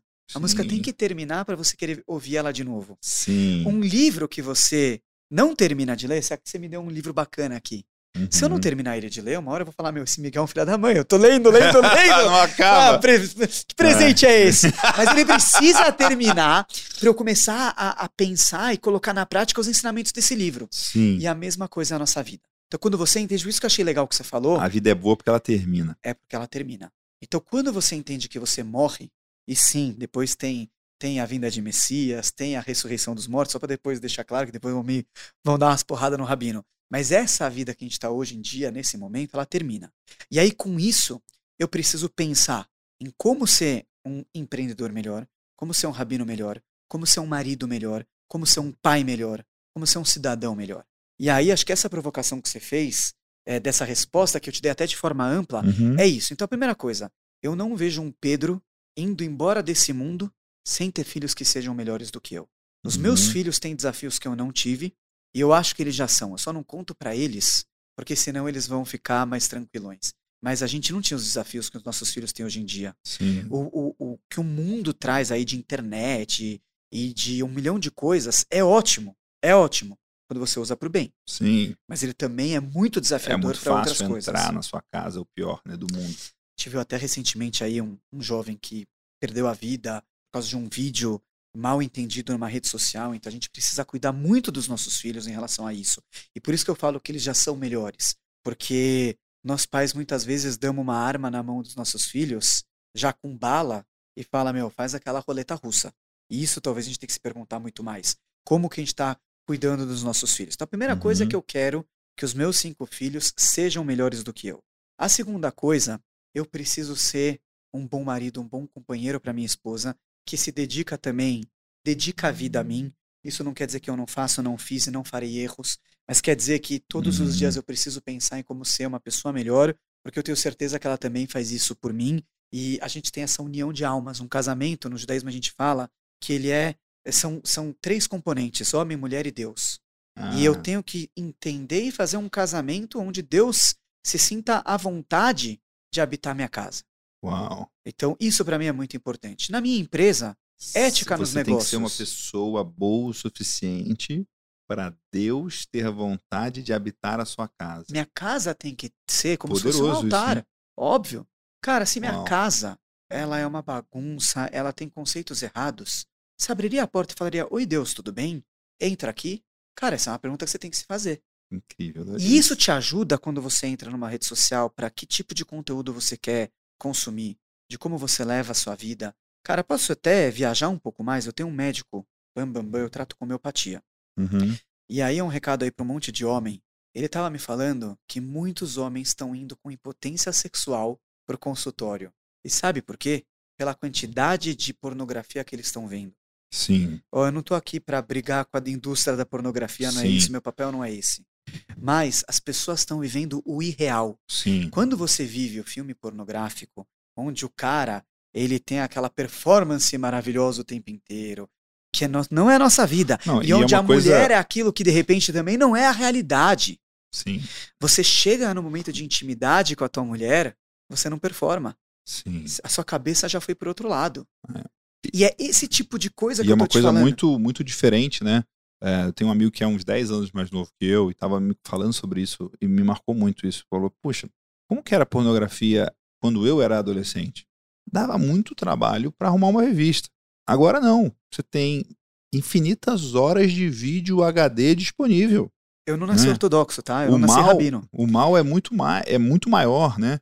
É. Né? Então tem. Tipo... Eu, eu vi tudo isso. Eu, é. eu, quando era pequeno, eu tinha que esperar meus pais saírem quinta-feira à noite para poder ter acesso a alguma coisa, talvez às 11 horas, meia-noite.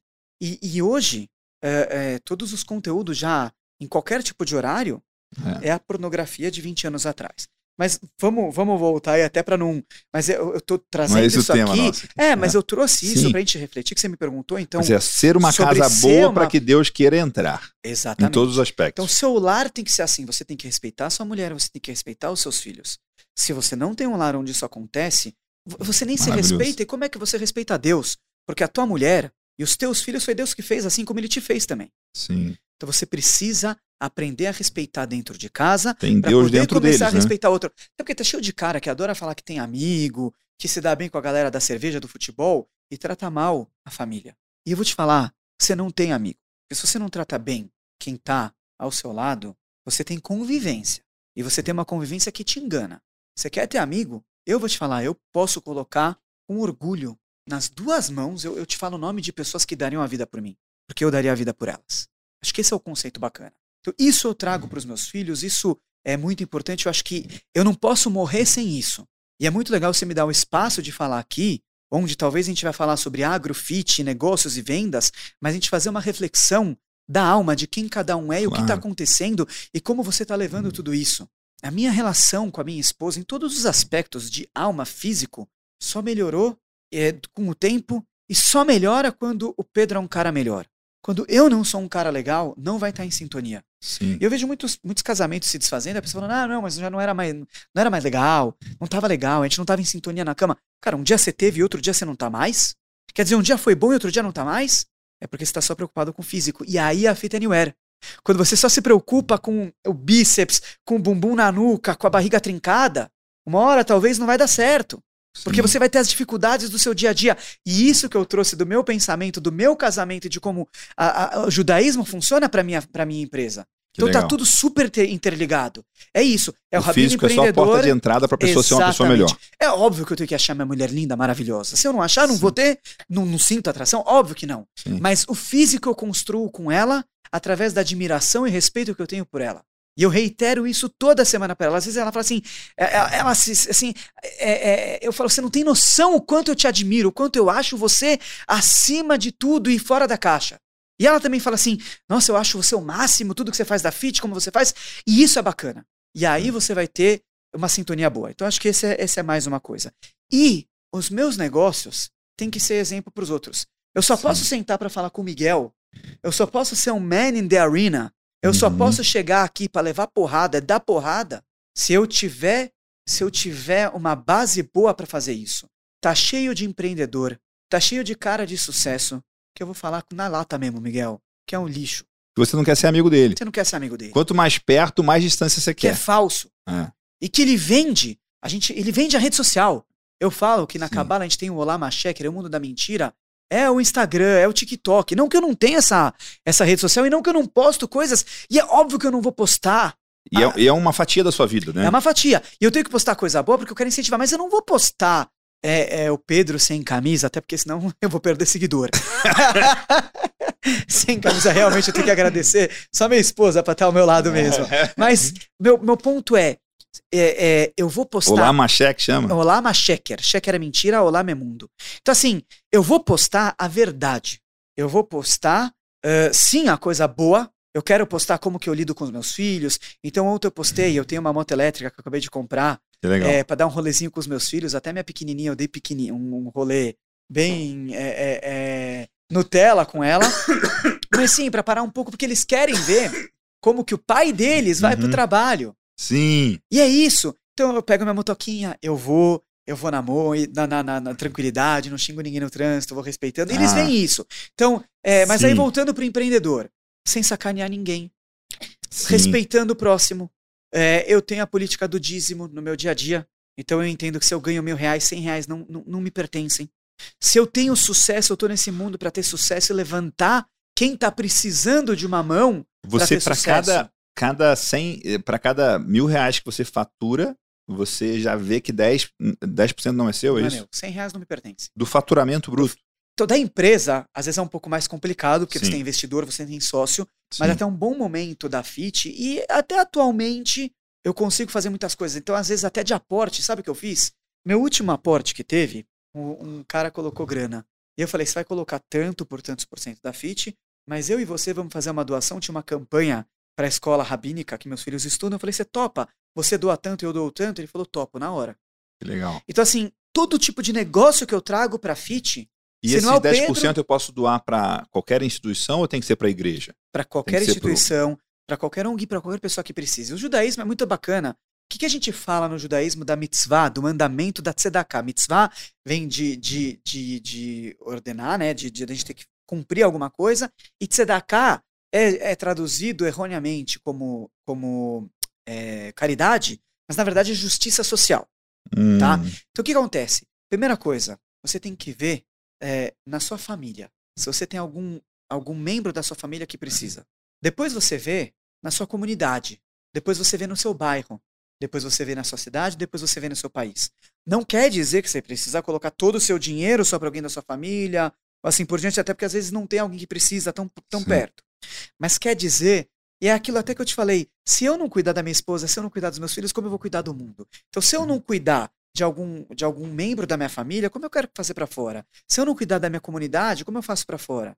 E esse é o conceito. Então, eu busco fazer isso aqui, mas, de novo, nada me impede de fazer para outras entidades, para outras pessoas, para ajudar é, entidades que não são judaicas. Então, tem tudo isso. Mas, óbvio, eu vou olhar aquilo que eu, eu preciso começar a transformar em primeiro lugar para poder impactar muito mais o mundo. Até porque, às vezes, se você atira em tudo que é lugar, você não consegue fazer tanta diferença. Uhum. Então, sim, você cumpre o preceito, mas eu quero fazer a diferença. E aí, basicamente, é isso. Então, eu tento sim colocar esse conceito, conceito dentro da Fit Anywhere.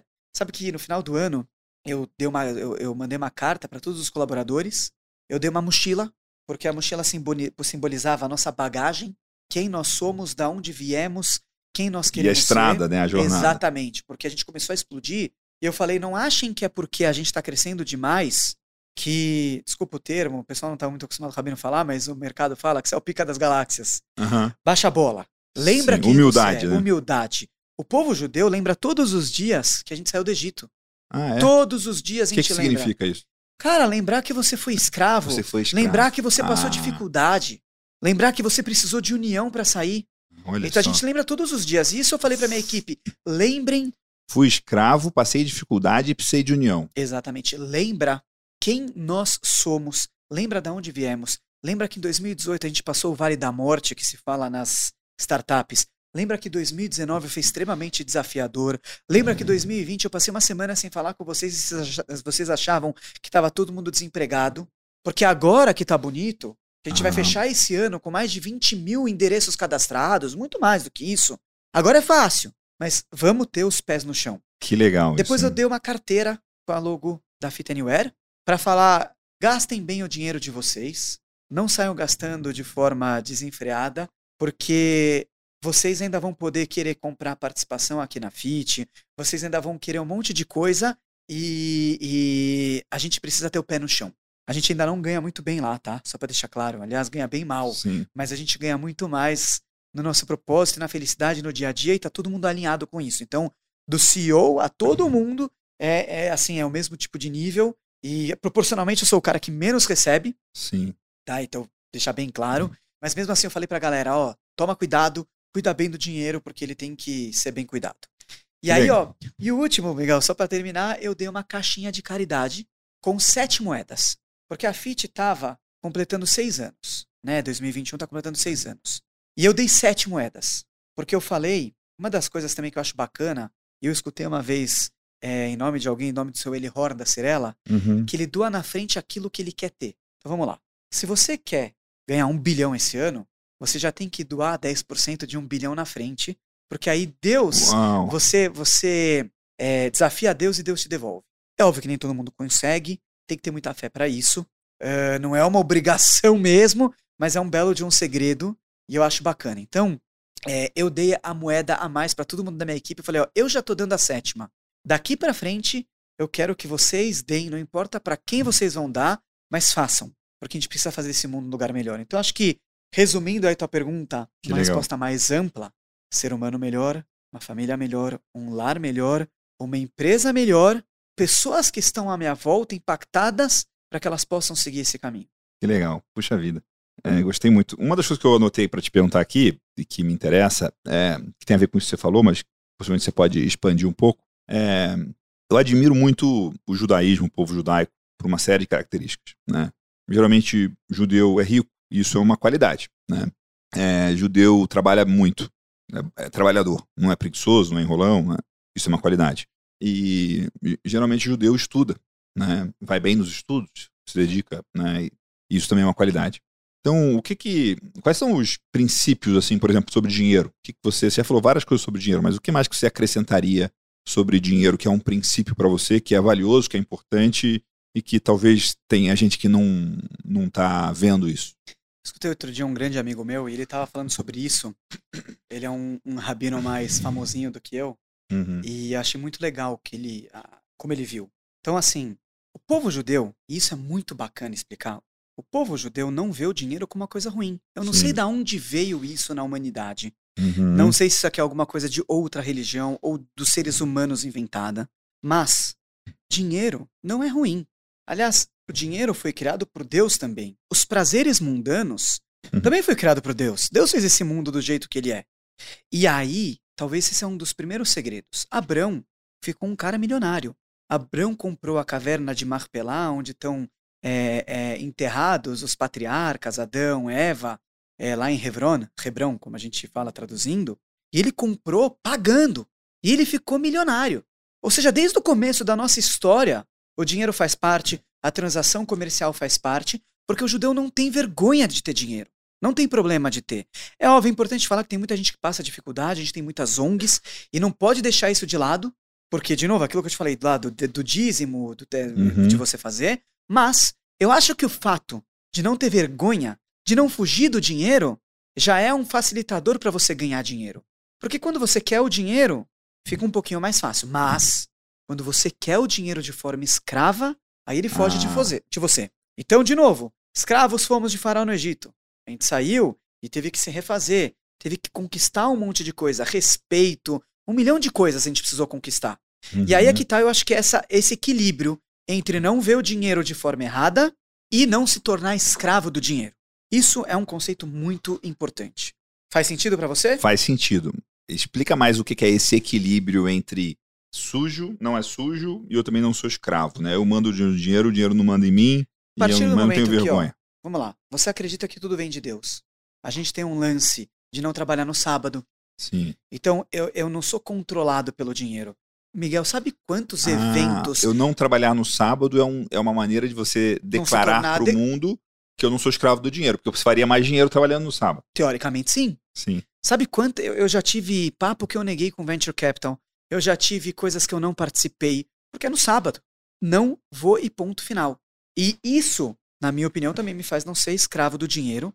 Me faz mostrar também que eu acredito em Deus, e sim, eu acredito em Deus. Eu sei que meu sustento vem de Deus. Eu acho que essa fé é fundamental e importantíssima para o meu dia a dia. E até vou te falar mais, eu não estaria de pé aqui se não fosse essa fé, porque tudo que eu já passei na minha vida empreendedora, meu, com cinco filhos, imagina o que, que é, é muito, muito, muito difícil. Eu não tinha dinheiro guardado, eu não tenho pais com grana, meus pais perderam tudo e eu tive que lutar, lutar, lutar. E eu só tô de pé porque eu tenho fé em Deus, porque eu tenho uma família maravilhosa e por tudo aquilo que eu já falei até aqui. Então acho que a uhum. primeira coisa é você mostrar que você não é escravo do dinheiro. Eu posso querer ter um carro bacana. Sim, eu quero. Eu posso escolher uma moto que seja mais bonitinha, que nem eu te falei. Eu posso querer uma roupa bacana. Mas eu não sou um escravo disso. Você entende? Eu não, eu não trabalho só para ter o carro mais bonito ou para postar na rede social que eu comprei o carro que mais bonito. Eu tenho prazer em ter carro, eu tenho prazer em andar de carro, e obviamente eu quero estar tá num carro que, né, você senta. Sim. Lembra Friends? quando eles sentavam na poltrona, ele fazia, ah, não sei se você vê esse episódio, mas ele esticava a poltrona. É tipo isso quando eu vou andar de carro, para mim é bacana. Sim. Tipo, mas, tô bem, né? A gente tô se bem, bem, exatamente. Mas eu não tô bem para mim, não tô bem pro outro. Não é aquela brincadeira eu tenho, você não tem. Não é eu me achar que eu sou melhor, Sim. porque de repente o meu carro é melhor que o do Miguel. Você entende? Eu acho que esse tipo de escravidão que é ruim é quando você acha que você vale alguma coisa porque você tem dinheiro. Ah, sim, o seu valor é. Ah, isso é incrível, né? Você entendeu? Então o meu valor é Tem, é outro. Isso meu... tá muito. E a pessoa não vale nada, porque ela só vale se ela tiver dinheiro, né? É, eu sou, sou, sou uma pessoa boa porque eu tenho um carro. Pô, então você perdeu o carro, tu não é ninguém. Eu, eu tenho um celular novo. Tipo, não, não, não pode ser isso. O seu valor não pode estar nisso, né? Tem a história de um cara que ele era tão pobre, mas tão pobre, mas tão isso. pobre, que tudo que ele tinha era só dinheiro. É. Entendeu? Então, assim, é, você precisa e ser. Isso também tem a ver com aquele negócio que você falou, que agora não sei se eu vou falar o nome certo. Como é que é o nome do, Olá Machecker, era isso? O, o, Olá Machecker, é o Terra da Mentira? É, exatamente, porque é, o dinheiro. Vamos falar mais, né? A gente vem para esse mundo pelado e vai embora desse mundo pelado. A gente é enterrado também debaixo da terra. É a mesma terra, Bem pelado e vai virar comida de minhoca, né? Exatamente. É, né? E, e é a mesma comida da mesma minhoca que tá passando por aí. É. Então não importa se você é o Warren Buffett ou se você é o, o, o- um mendigo na rua, o final, né, assim, é óbvio que o dinheiro ajuda muita coisa que a gente falou, mas debaixo da Vai terra ter somos flores, todos vai ter iguais. mais flores no seu. no É, seu- mas a flor depois desbota, entendeu? Não vai mudar nada. É, não vai mudar nada. é, Exatamente. Então não seja não serve de escravo. consolo, né? Tipo, É. ah, você vai morrer, mas vai ter bastante flor no seu caixão. né? Não, é tipo né? isso. É. Não, não, não, não sirva de escravo. Entendeu? Então eu acho que é isso. E esse relacionamento que a gente tem com o dinheiro, Uhum. então de não ter que fugir dele, de não entender que ele é uma coisa ruim, porque a gente já nasce aprendendo a doar, a descansar, É. a ter fé, Doar é Ajuda. um jeito de também honrar o dinheiro. óbvio. E, óbvio. de- e se você tá doando por uma boa causa, ele não pode ser sujo. Exatamente. É isso. Mas não dá pra fazer tipo uma lava-jato de fazer um negócio ruim e falar agora eu tô doando, então tá bem. Sim. né? Isso não pode. Roubei aqui, agora eu ajudo ali. e tá, Isso- e, Isso e não é legal. Não isso posso. É bacana. Pra cada ato de bondade, eu não posso cometer um pecado que tá tudo empatado, né? Então, Exatamente, exatamente. É, então, acho que assim, essa, essa é a primeira parte do, do segredo. Adorei Segunda isso. coisa, você falou de estudo, o judeu é conhecido Uhum. como o povo do livro, e uma das coisas que nos mantém até hoje, porque se você for pensar, se bobear é, é, é o povo mais perseguido na história. há séculos, né? Há milênios, né? E só não foi aniquilado por quê? Tradição. E essa tradição União. vem, isso vem também a união, mas isso vem por quê? Porque a gente tem a Torá. A Torá é o Velho Testamento. E o Velho, Velho Testamento é imutável. Que é o Velho Testamento significa, vem da palavra oraá. Como a gente traduz em português, é o nosso guia. Quando você tem um livro que é o guia, e que você aprende o que fazer e o que não fazer, e eu tive outro dia uma discussão bem bacana sobre isso, porque para mim a liberdade não é você fazer o que você quer a hora que você quer. Liberdade é você quem você deve ser, pode ser, da melhor maneira possível. Então, ter regras não tira a sua liberdade. Não ter regras tira a sua liberdade. Porque aí você não, não atinge o seu potencial. Sim. É isso que eu acredito. Então, quando a gente traz a Torá, e você tem esse código de leis que não muda há mais de 3 mil anos, isso obviamente te ajuda muito em todos os tipos de conhecimento. E na Torá você tem sobre o dízimo, sobre não prejudicar o outro, sobre tomar cuidado, sobre como o judeu deve respeitar as outras nações, sobre como você deve respeitar sua mulher, seus filhos. E tudo que eu te falei aqui tá na Torá, não é o Pedro que está inventando. Tem um livro de mais de 3 mil anos que fala tudo sobre isso. Eu sou um, um pontinho nesse mundo que tenta estudar um pouquinho, pôr no meu dia a dia e passar para as pessoas. E aí é o povo do livro, por isso que a gente vive estudando. Então, esse aspecto ajuda muito. Isso faz toda a diferença no que você falou. E aí eu acho que entra também a parte de comportamento, um pouco até disso tudo, de que se é um povo muito oprimido e perseguido, tem que ser unido, porque se nós não formos por nós, Uhum. infelizmente quem será? Apesar de que hoje, graças ao bom Deus, existem muitos povos, e o Brasil, né, a população brasileira nos, nos recebeu muito bem, uma galera evangélica que tem um respeito gigantesco Ah, é? pelo povo É judeu, mesmo? e quando a gente tem momentos muito difíceis, é, é a galera que tá respeitando muito e, e que briga por nós aí nas redes sociais. Então, eu acho assim, essa união, a gente investir no futuro. Você vê o que eu te falei, minha, é- é esse negócio das crianças. Falei isso ontem num podcast que eu gravei meu. A minha maior startup são meus filhos. Investir no futuro, né? Meus filhos. Se meus filhos não forem melhores, não faz sentido. Então, tudo isso acho que casa para que a gente tenha realmente mais sucesso. Mas, assim, acima de tudo, é tudo de Deus. Tudo, tudo, tudo de Deus. Então, vou te dar um, vou dar um conselho aqui para tua audiência. Sim. Quer ter sucesso, e sucesso de verdade, seja uma pessoa não é, melhor. Não é sucesso que parece, né? É. Sucesso de verdade. Porque, é, eu falei isso aqui também outro dia, você vê o, DJ Ives, era um cara que todo mundo achava que o cara tinha sucesso. Um monte de seguidor na rede Não sei nem social. quem é. É o cara que bateu na mulher. Ah, perdeu tudo, tá preso, não sei o que vai acontecer, porque no Brasil a gente tem muita impunidade. Mas todo mundo achava que tinha sucesso, que sucesso é esse? Isso não é sucesso, isso é insucesso. É o carro bonito, é a foto bacana, é a musiquinha que talvez você vai ter um monte de pessoas escutando, mas você não personifica o que faz um mundo melhor. E é isso. Então eu acho que o sucesso de verdade, você conseguir deixar um legado, e aí voltando até para aquela questão, quem é você e o que você vai deixar quando você morre? Sim. E isso vai te trazer mais dinheiro também. Se não te trouxer mais dinheiro, vai te, trouxer mais, vai te trazer mais respeito. E se te trouxer mais respeito, vai te trazer mais riqueza de uma maneira geral, porque a vida não é só dinheiro. Agora, esse, eu, eu penso muito em legado, falo muito de legado. Tem uma das coisas que a gente. é, o termo que eu uso, que eu vejo, que é a minha busca, é a busca dos meus clientes, dos meus alunos, por exemplo, no agro, né? A gente tem um programa chamado Agrotalento. que é de estratégia de negócio para produtores, o termo que eu uso é fazenda expressão. Né, que é uma fazenda que expressa quem você é na sua melhor forma. Né? Fazenda, ah, a fazenda dá um monte de dinheiro. Pô, pode ser uma fazenda horrível, né? Pode Sim. ser uma fazenda que você odeia, pode ser uma. Tem negócios que dão muito dinheiro e, e a pessoa não gosta, não tem uma vida boa, não está satisfeito e tudo mais. É muito mais. O dinheiro é só um pedaço, né? Claro que se for uma fazenda que dá um baita prejuízo, vai ser difícil ela ficar de pé e não vai fun funcionar. Mas o, o, dinheiro é só o. Mas como é que você explica legado? Porque eu tenho 42, vou fazer 43 anos. Legado é fácil de me explicar. Eu já tô sentindo que eu já tô é, em algum momento. A minha, eu, tô, eu tô vendo a curva da vida, né? Então é, é, é, é bem claro isso. Tipo, você faz a conta e fala, pô, daqui a. Eu vou piscar o olho e vou estar com 50 anos. Vou piscar o olho e vou estar com 60. Né? E as coisas vão mudando. Você, eh, né? Sua saúde, sua força, sua habilidade. À medida que você tem mais história, você tem mais, mais experiência. Você não, eu não sou mais moleque, né? Como é que você explica legado para quem tem menos de 30 anos? Para quem tem 20 e poucos anos? Porque parece. Porque o negócio da, da música lá, né? Do, quando você tem 40 anos, você sabe que você vai morrer. Quando você tem 20, você não sabe, né? Na maioria das vezes, né? Muito legal você falando isso. Eu, eu acho assim, em primeiro lugar, a galera de 20 e seus começos de 30 anos vai errar e tem que errar. Sim. E ainda vai olhar de uma forma diferente. E é uma época que sim, a gente tem aquele vigor físico, que a gente faz aquelas coisas que a gente não imagina.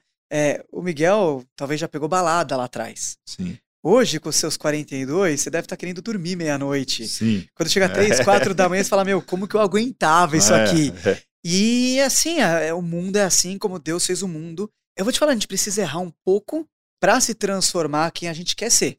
Ah. Né? Aí entra o livre-arbítrio, entra um monte de coisa. Porque se a gente fosse só uma marionete de Deus ou até dos outros, aí o mundo também não teria graça. Então, o que, que eu acho? Eu acho que a gente vai gastar um pouco de saliva para essa galera que tá vindo, assim como a gente tem esse trabalho com os nossos filhos. Uhum. Eles vão achar que a gente estava errado. Vai chegar um momento que eles vão falar, meu pai estava certo. É. E assim como a gente vê a galera dos seus 50, 60, 70 anos, quando perde o pai e mãe, aí posta na rede social, era meu melhor amigo, me dava os conselhos. Acontece. Não tem, eu não, não tenho uma fórmula mágica para resolver isso aqui, é. mas eu posso te dizer que até as decisões erradas vão te formar quem você é. Sim. Eu falei aqui no começo, uma parte até que eu talvez até te, te interrompi, não consegui falar direito, eu não nasci ortodoxo. Ah. Eu não fui ortodoxo minha vida inteira. Numa parte, no momento da minha vida, quando eu já era ortodoxo de, de menino, de adolescente, eu larguei e depois voltei. Então, com isso, eu conheço o mundo de uma forma talvez que outros rabinos que já nasceram de berço ortodoxo não conhecem. Eu consigo ver isso da, da, da, vida. Por isso que eu brinquei com você aqui da, da, da balada, como que era, como é que não era. Aí você vai perguntar, poxa, por um, por um lado você fala assim, legal, né? O Pedro conhece a vida, ele, ele, ele tem o mesmo olhar de, de repente que eu já tive, mas e o olhar rabínico? E o que ele fez? Então vamos lá. Eu não vou chegar numa roda com os meus amigos e ficar contando tudo Virar que eu fiz. Professor de Deus e. Não, não, então tem os dois lados. Eu é. não vou nem virar o professor de Deus que eu vou pregar, e nem vou virar aquele cara que tá contando aquelas coisas que fez para dar de gostosão na roda, para contar a vantagem. Sim. Então eu entendo o seguinte: o que eu fiz, se eu acertei ou se eu errei, é para o meu aprendizado. E eu tenho que ser um cara melhor. E eu Sim. acho que isso é o legado, é isso que eu tenho, tento passar. Tanto para os mais jovens e até para os meus filhos. Que também acho que se encaixam nisso. Eu tenho um filho de 14 anos. Sim. E já está formando né, o caráter dele, quem ele é. E a gente tem que deixar ele se formar. Eu não posso fazer meu filho fazer aquilo que eu acho que ele tem que fazer, senão vai dar, vai dar ruim. Vai dar errado. Que, que e nem, nem, ninguém falou também que o que eu acho que tem que ser feito é o melhor, né? Sim. Quem falou que eu sou o melhor cara do mundo? É. Eu falo, falo, falo, mas também tô cheio de, de defeitos. Eu tenho Sim. aqueles meus dias. Então, eu acho que não dá para definir uma palavra agora. Não acho que a gente vai ensinar essas pessoas com seus 20 e 30 anos tão fácil. Uhum. Eles vão ter que cometer os erros deles, mas eu acho que a gente tem que estar tá ao lado deles para explicar, mostrar e dar tudo aquilo que eles precisam para no momento certo eles entenderem qual que é o legado deles. Eu vou te falar, Miguel, é verdade que você já tem uma maturidade bacana e você já consegue entender muito mais. Mas eu ainda acho que com 50, 60, 70 anos você ainda vai mudar muita coisa do que você pensava. Sim, certeza. E você ainda vai olhar para trás e falar, nossa, como era bobo com 40 anos. Sim. Então é uma construção, isso é muito legal. A gente tem esse tempo curto, mas por outro lado, o suficiente e longo de certa maneira para moldar tudo isso e realmente deixar um legado. Então, talvez falar aqui para você numa palavra só não daria. Tem de uma maneira ampla, como eu já te falei até agora, mas eu não sei, cara, qual vai ser o discurso fúnebre que vão fazer quando eu estiver sendo enterrado. Nem sei se eu quero saber. É. Não vou Ah. ser aquele cara que vai pagar aquela, aquelas viúvas pra chorar. Eu não tenho. Não vamos gastar dinheiro com isso. Meus filhos não precisam disso só pra ter um enterro que vai transmitir em rede social. É uma acho- live do seu é, enterro. é. mas eu Um acho que enterro é com isso. live é, é até uma zoeira, né? Porque você não tá vivo mais, mas tá, tá, Mas tá cê- live. cê sabe que aconteceram alguns de pessoas muito importantes aí, recentemente, até um pouco bloqueados, mas por causa da pandemia, que as pessoas queriam prestar Ah, solidariedade e a família não queria que fosse. Mas aí alguns casos, assim. sim, Mas é, eu achei legal trazer aqui, sim. porque tudo tem os dois lados. Pode ter o enterro de live, que é a palhaçada, Sim. então a mesma câmera, a mesma internet, as Serve mesmas para o pessoas chorando, mesmo. só serve pro Pode bem. ser uma coisa linda, incrível, abençoada, ou pode ser uma, Exatamente. uma piada de mau gosto. E acho que isso é a beleza do mundo, né, cara? Isso é muito Ah, legal. Sim. O- uma coisa que eu tenho curiosidade de saber, e uma coisa que tem me interessado muito, que muitas culturas antigas têm rituais de iniciação dos jovens, né? Quando que o menino vira homem, né? Até onde eu sei, no judaísmo tem isso, né? O que que, como que é esse processo de iniciação? Porque isso é uma coisa que eu não sei como fazer. O meu filho mais velho tem 13 anos, né? Vai para 14, eu tenho três meninos. Eu vejo que isso é uma coisa importante, né? E eu quero saber fazer isso, né? E, e- e é uma coisa que é, é- é no limiar do, né? Da mãe ficar tranquila, né? Então, é bem legal isso que você perguntou. É. No judaísmo, a gente tem aos 13 anos o bar mitzvah, que significa, traduzindo, filho da mitzvah, filho do mandamento. Ou seja, até os 13 anos do meu filho, eu, pai, sou responsável por todas as ações dele. Se ele comete um pecado, vem pro pai e tudo mais. A partir daquele momento que ele faz 13 anos, ele começa a responder. Sim. E existe todo um estudo para isso. sim. Popularmente, é, a É galera que com fala de 13 anos, ah, há mil anos atrás, a pessoa ia pra guerra, né? Óbvio, você, você tinha uma maturidade muito maior, mas a gente tá falando aqui de algumas coisas, não tô te falando pra dirigir, pra decidir qual vai ser a sua carreira, eu tô te falando pra saber cumprir os mandamentos de Deus. Hum. E isso vai te ajudar no seu caráter, né? Então vamos lá. A oração como você faz, os preceitos, o- a doação como eu te falei. Meu filho fez bar mitzvah, ganhou de presente dinheiro e ele doou 10% de tudo que Ah. ele ganhou. Eu incentivei e, não, e vou te falar, não foi nem difícil. Ele falou sim. E ainda doou pra minha sinagoga. Porque é onde ele entende, ele vê o trabalho que a gente faz. Eu sou rabino, nem o salário tenho. E, e ele doou para as coisas que a gente faz. Então, é muito mais nesse sentido Sim. da gente preparar os nossos filhos para a responsabilidade que eles vão ter. Mas tem uma coisa de, de, é, expor a criança a, a risco, a dificuldade, a se virar sozinho. Ah, Então, Mas assim, é, é, a gente não precisa expor ele a nada nesse sentido. O mundo já está expondo, né? sim, A gente faz os filhos e eles estão aí no mundo. sim. Então, é, eu acho que é muito mais os valores que a gente vai Sim. dar para eles terem as ferramentas que eles precisam para se tornar os homens que eles podem ser. E esse é o grande ponto. Eu acho que independente de, vamos dizer, você não é judeu e de repente não precisar passar isso pro teu filho baseado na Torá, mas eu acho que os valores são muito É, importantes. mas isso aqui é uma coisa muito. Se você for, se você for ler é, Campbell, né? é, você vai ver que, na essência, as coisas são muito parecidas, né? Sim, é, É, exatamente. é impressionante, né? Tipo, a- a- até as metáforas se repetem, mas a essência da essência, as, reli- as religiões elas conversam muito, né? E Com é, certeza. é muito curioso de ver tantas brigas de religião, quando na essência o que está buscando é a mesma coisa, né? E, então, É, É. O, judaísmo nem é proselitista. O judaísmo acredita que todo mundo te- tem seu lugar no mundo e foi criado por Deus para cumprir sua missão aqui dentro. Então eu não preciso sair por aí convertendo as pessoas para se tornarem judeus. E isso é a prova de que eu respeito muito o outro. o outro. Porque assim, você foi feito por Deus tanto quanto eu. Eu posso ter diferenças do que eu tenho que cumprir, de como com- me, me comportar? Posso. Eu acho que isso aí não, não me faz ser melhor ou pior do que você. E a, e a gente, e a gente leva muito bem a vida dessa maneira, tá? Mas aí voltando para os nossos filhos é o seguinte: se você criar um adolescente sem regras, o que, que vai acontecer com ele?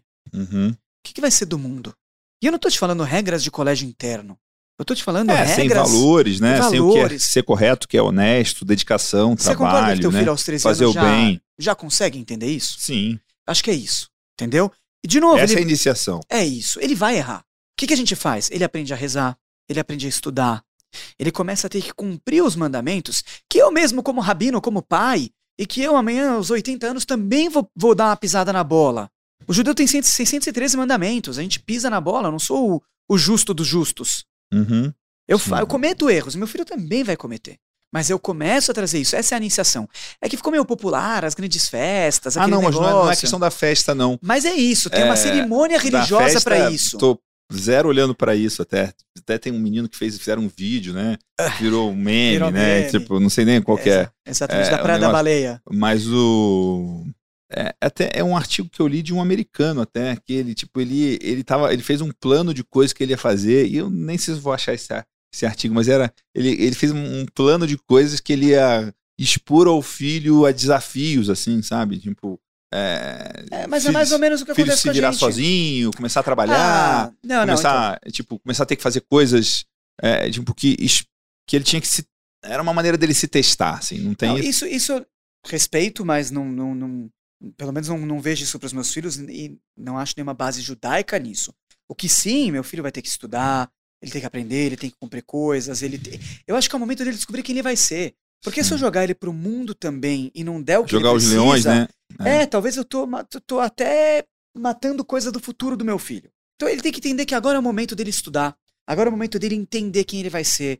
Eu vou te falar, se meu filho quiser ser rabino, eu vou estar aqui ao lado dele. Se meu filho quiser ser médico, eu vou estar ao lado dele. Se ele quiser ser advogado, jogador de futebol, o que quer que seja. Eu falo, filho, você tem que ser uma boa pessoa, você tem que fazer um mundo um lugar melhor.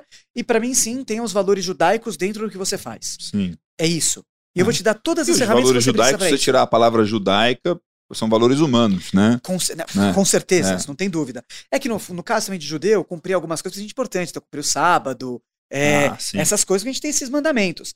E isso que eu me esforço para ele ver que eu faço. Então, eu estou empreendendo, eu sou rabino, eu estudo todo dia o que eu devo estudar, eu, eu rezo, eu estou aqui gravando podcast e dando do meu tempo que eu acho que eu ganho, você ganha, os Sim, ouvintes ganham. Claro. E é isso que eu quero que meu filho veja, Sim. entendeu? Eu tô aqui no mundo e vamos lá. É. Então, acho que é mais nesse sentido, entendeu? Eu, eu não pegaria meu filho e jogaria na, na cova do leão e falaria, se vira, porque não é o que eu acredito. Certo. Eu já vi histórias de pai que joga filho na piscina e fala nada. Talvez até vai nadar, filho quando não sabe nadar. Mas não esquece também que eu já vi história de filhos que perderam Sim. a vida nessa situação. Sim. Então eu acho que a gente tem, tem que ter o, o equilíbrio. A Sim. vida é equilíbrio, né? Sim, muito legal. Puxa vida. Quanta coisa boa que a gente, a gente falou aqui.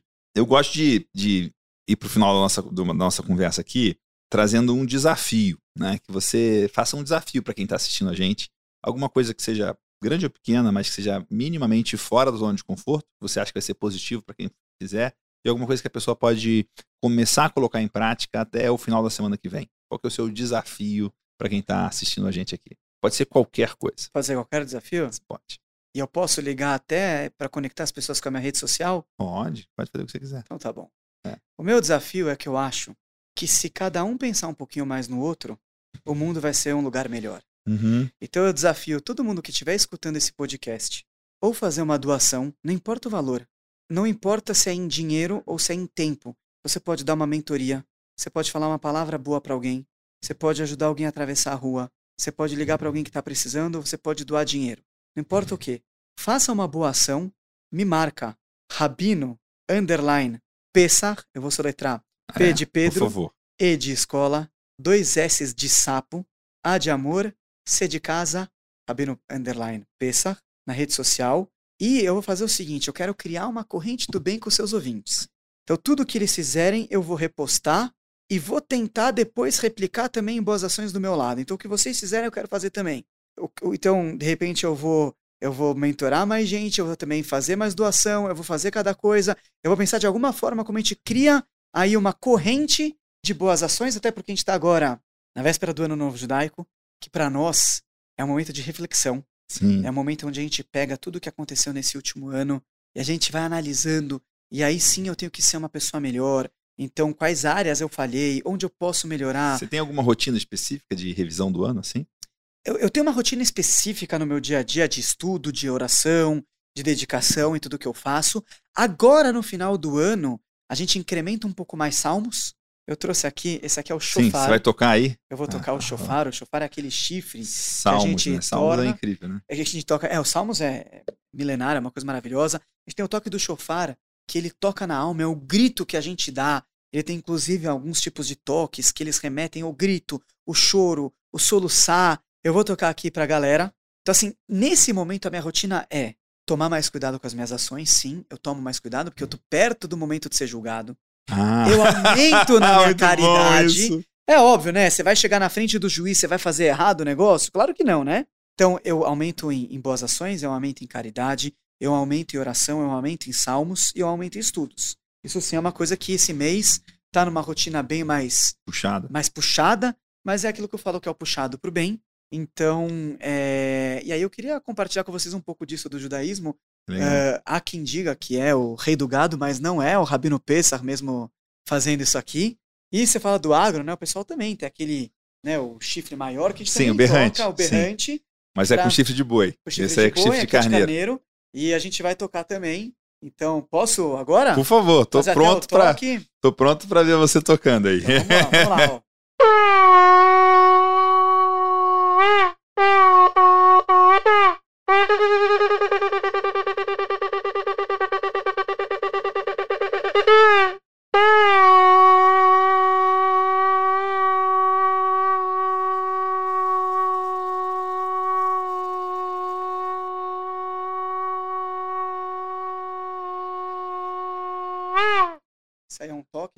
mais Muito longo aí no bom. final. E durante as rezas do Ano Novo Judaico, a gente toca o shofar. é, quando vier Messias, vai ter o grande toque do shofar. Então, pra gente, isso aqui simboliza uma coisa muito especial. Eu tô honrado de poder estar aqui numa época do ano que a gente costuma tocar, onde eu posso também trazer um pouquinho mais da tradição. Eu sei que o pessoal respeita bastante. Uma coisa legal que você fala do agro, Israel é muito forte em Sim. toda a parte de tecnologia para agronegócio Sim, irrigação, né? tudo isso. E isso também é uma coisa bacana de falar. Povo, saúde e tecnologia. Israel está de pé Sim. da forma que está e cresceu tão rápido exatamente por isso. E pensa o que seria se não tivesse que gastar tanto dinheiro para se defender. Imagina a potência. que- Assim, as pessoas falam Israel, exército, é um ovo. É assim, perto de um negócio gigantesco. Se você olhar todos os territórios que estão em volta, Israel não é nada. Mas esse, esse investimento em estudo, em tecnologia, em saúde, é o que a gente precisa mais para o Brasil. Quando os nossos políticos pensarem mais nesses. nesses Quando a gente pensar mais, né? Com certeza, é os políticos a É. gente que escolhe também, né? Perfeito. Mas é, isso, a gente, mas a gente precisa também de pessoas lá em cima capitaneando essa busca. Então tem que melhorar a saúde, tem que melhorar estudo, tem que ter mais dinheiro para tecnologia e nós temos que incentivar isso. E acho que é, é- é legal quando a gente tem pessoas que nem você que fazem um podcast para isso, dão voz para a gente falar sobre isso e os ouvintes dessa maneira, porque aí sim a gente tem um mundo melhor. Que legal. Qual que é a sua mensagem final aí sobre início de um novo ano? Vai, já que você vai, a gente vai virar o ano. que que- Eu vou falar que o meu mestre, o Rebbe de Lubavitch, é, ele falava muito pra gente, eu até falar na linguagem em Yiddish, que é o dialeto Que eu não vou entender antigo, nada. mas eu vou traduzir. Eu vou traduzir. É tracht gut, wird sein gut. Pensa positivo que vai dar certo. A gente sabe que existem as faculdades do pensamento e da fala. Como que começa tudo? Você primeiro tem um insight, você pensa. Mas só o pensamento não vai seguir se você não transformar isso na fala, se você não conseguir transmitir isso. E se você só transmitir, mas não colocar na prática, não funciona. Pense positivo que dará certo. É o começo de tudo. Uma pessoa que traz positividade para o seu dia a dia, então ela está pensando em coisas boas, ela está falando coisas boas e naturalmente ela vai agir de forma boa. Acho que esse é o meu grande conselho. Falar, É, pensar e agir de forma Exatamente. positiva. E aí você vai atrair coisas boas, pessoas boas e, e a gente vai fazer o mundo um lugar melhor. Maravilha. Puxa, muito obrigado. Alegria ter você aqui. Aprendi tanta coisa, relembrei e revisei tantos princípios importantes para mim. Pedro Kaufmann, o rabino empreendedor, fundador da Fit Anywhere. Que legal, viu? Foi um prazer ter você com a gente aqui. Miguel, o prazer foi meu. Bom ter você de volta. de volta na arena, de aí volta na, arena. Fico Sim. muito feliz. Eu sou, eu sou um, um iniciante perto de você aí nos podcasts. E, meu, eu me sinto extremamente honrado. Parabéns pelo que você faz. Obrigado. Gravar podcast é sagrado também, Ah, é? porque você está chegando em um monte de lugar que você sequer Sim. imagina, com muito conhecimento, respeito e, e ferramentas que as pessoas precisam para ter uma vida melhor. Então, muito obrigado. Obrigado por me inspirar a ser, a ser também um podcaster melhor e um ser humano melhor. Maravilha. Muito obrigado. Valeu. Bom, se você está me acompanhando no iTunes, aí no podcast da Apple, é, que a gente já está aí há um tempão, assina esse podcast e deixa a sua resenha, o seu review, né? Deixa lá cinco estrelas e principalmente o motivo de por que esse podcast merece cinco estrelas. Se você está no Spotify, segue a gente no Spotify aí para você receber as atualizações dos próximos episódios. A gente vai trazer episódios novos toda semana com entrevistados e entrevistadas, né? E como diria o meu filho mais novo aí, explode o dedo nesse like aí e acompanha a gente. acompanha a gente no iTunes, no Spotify e no YouTube. Eu também tô no Instagram, arroba mcavalcante com i no final. Um abraço e a gente se encontra no Man in the Arena.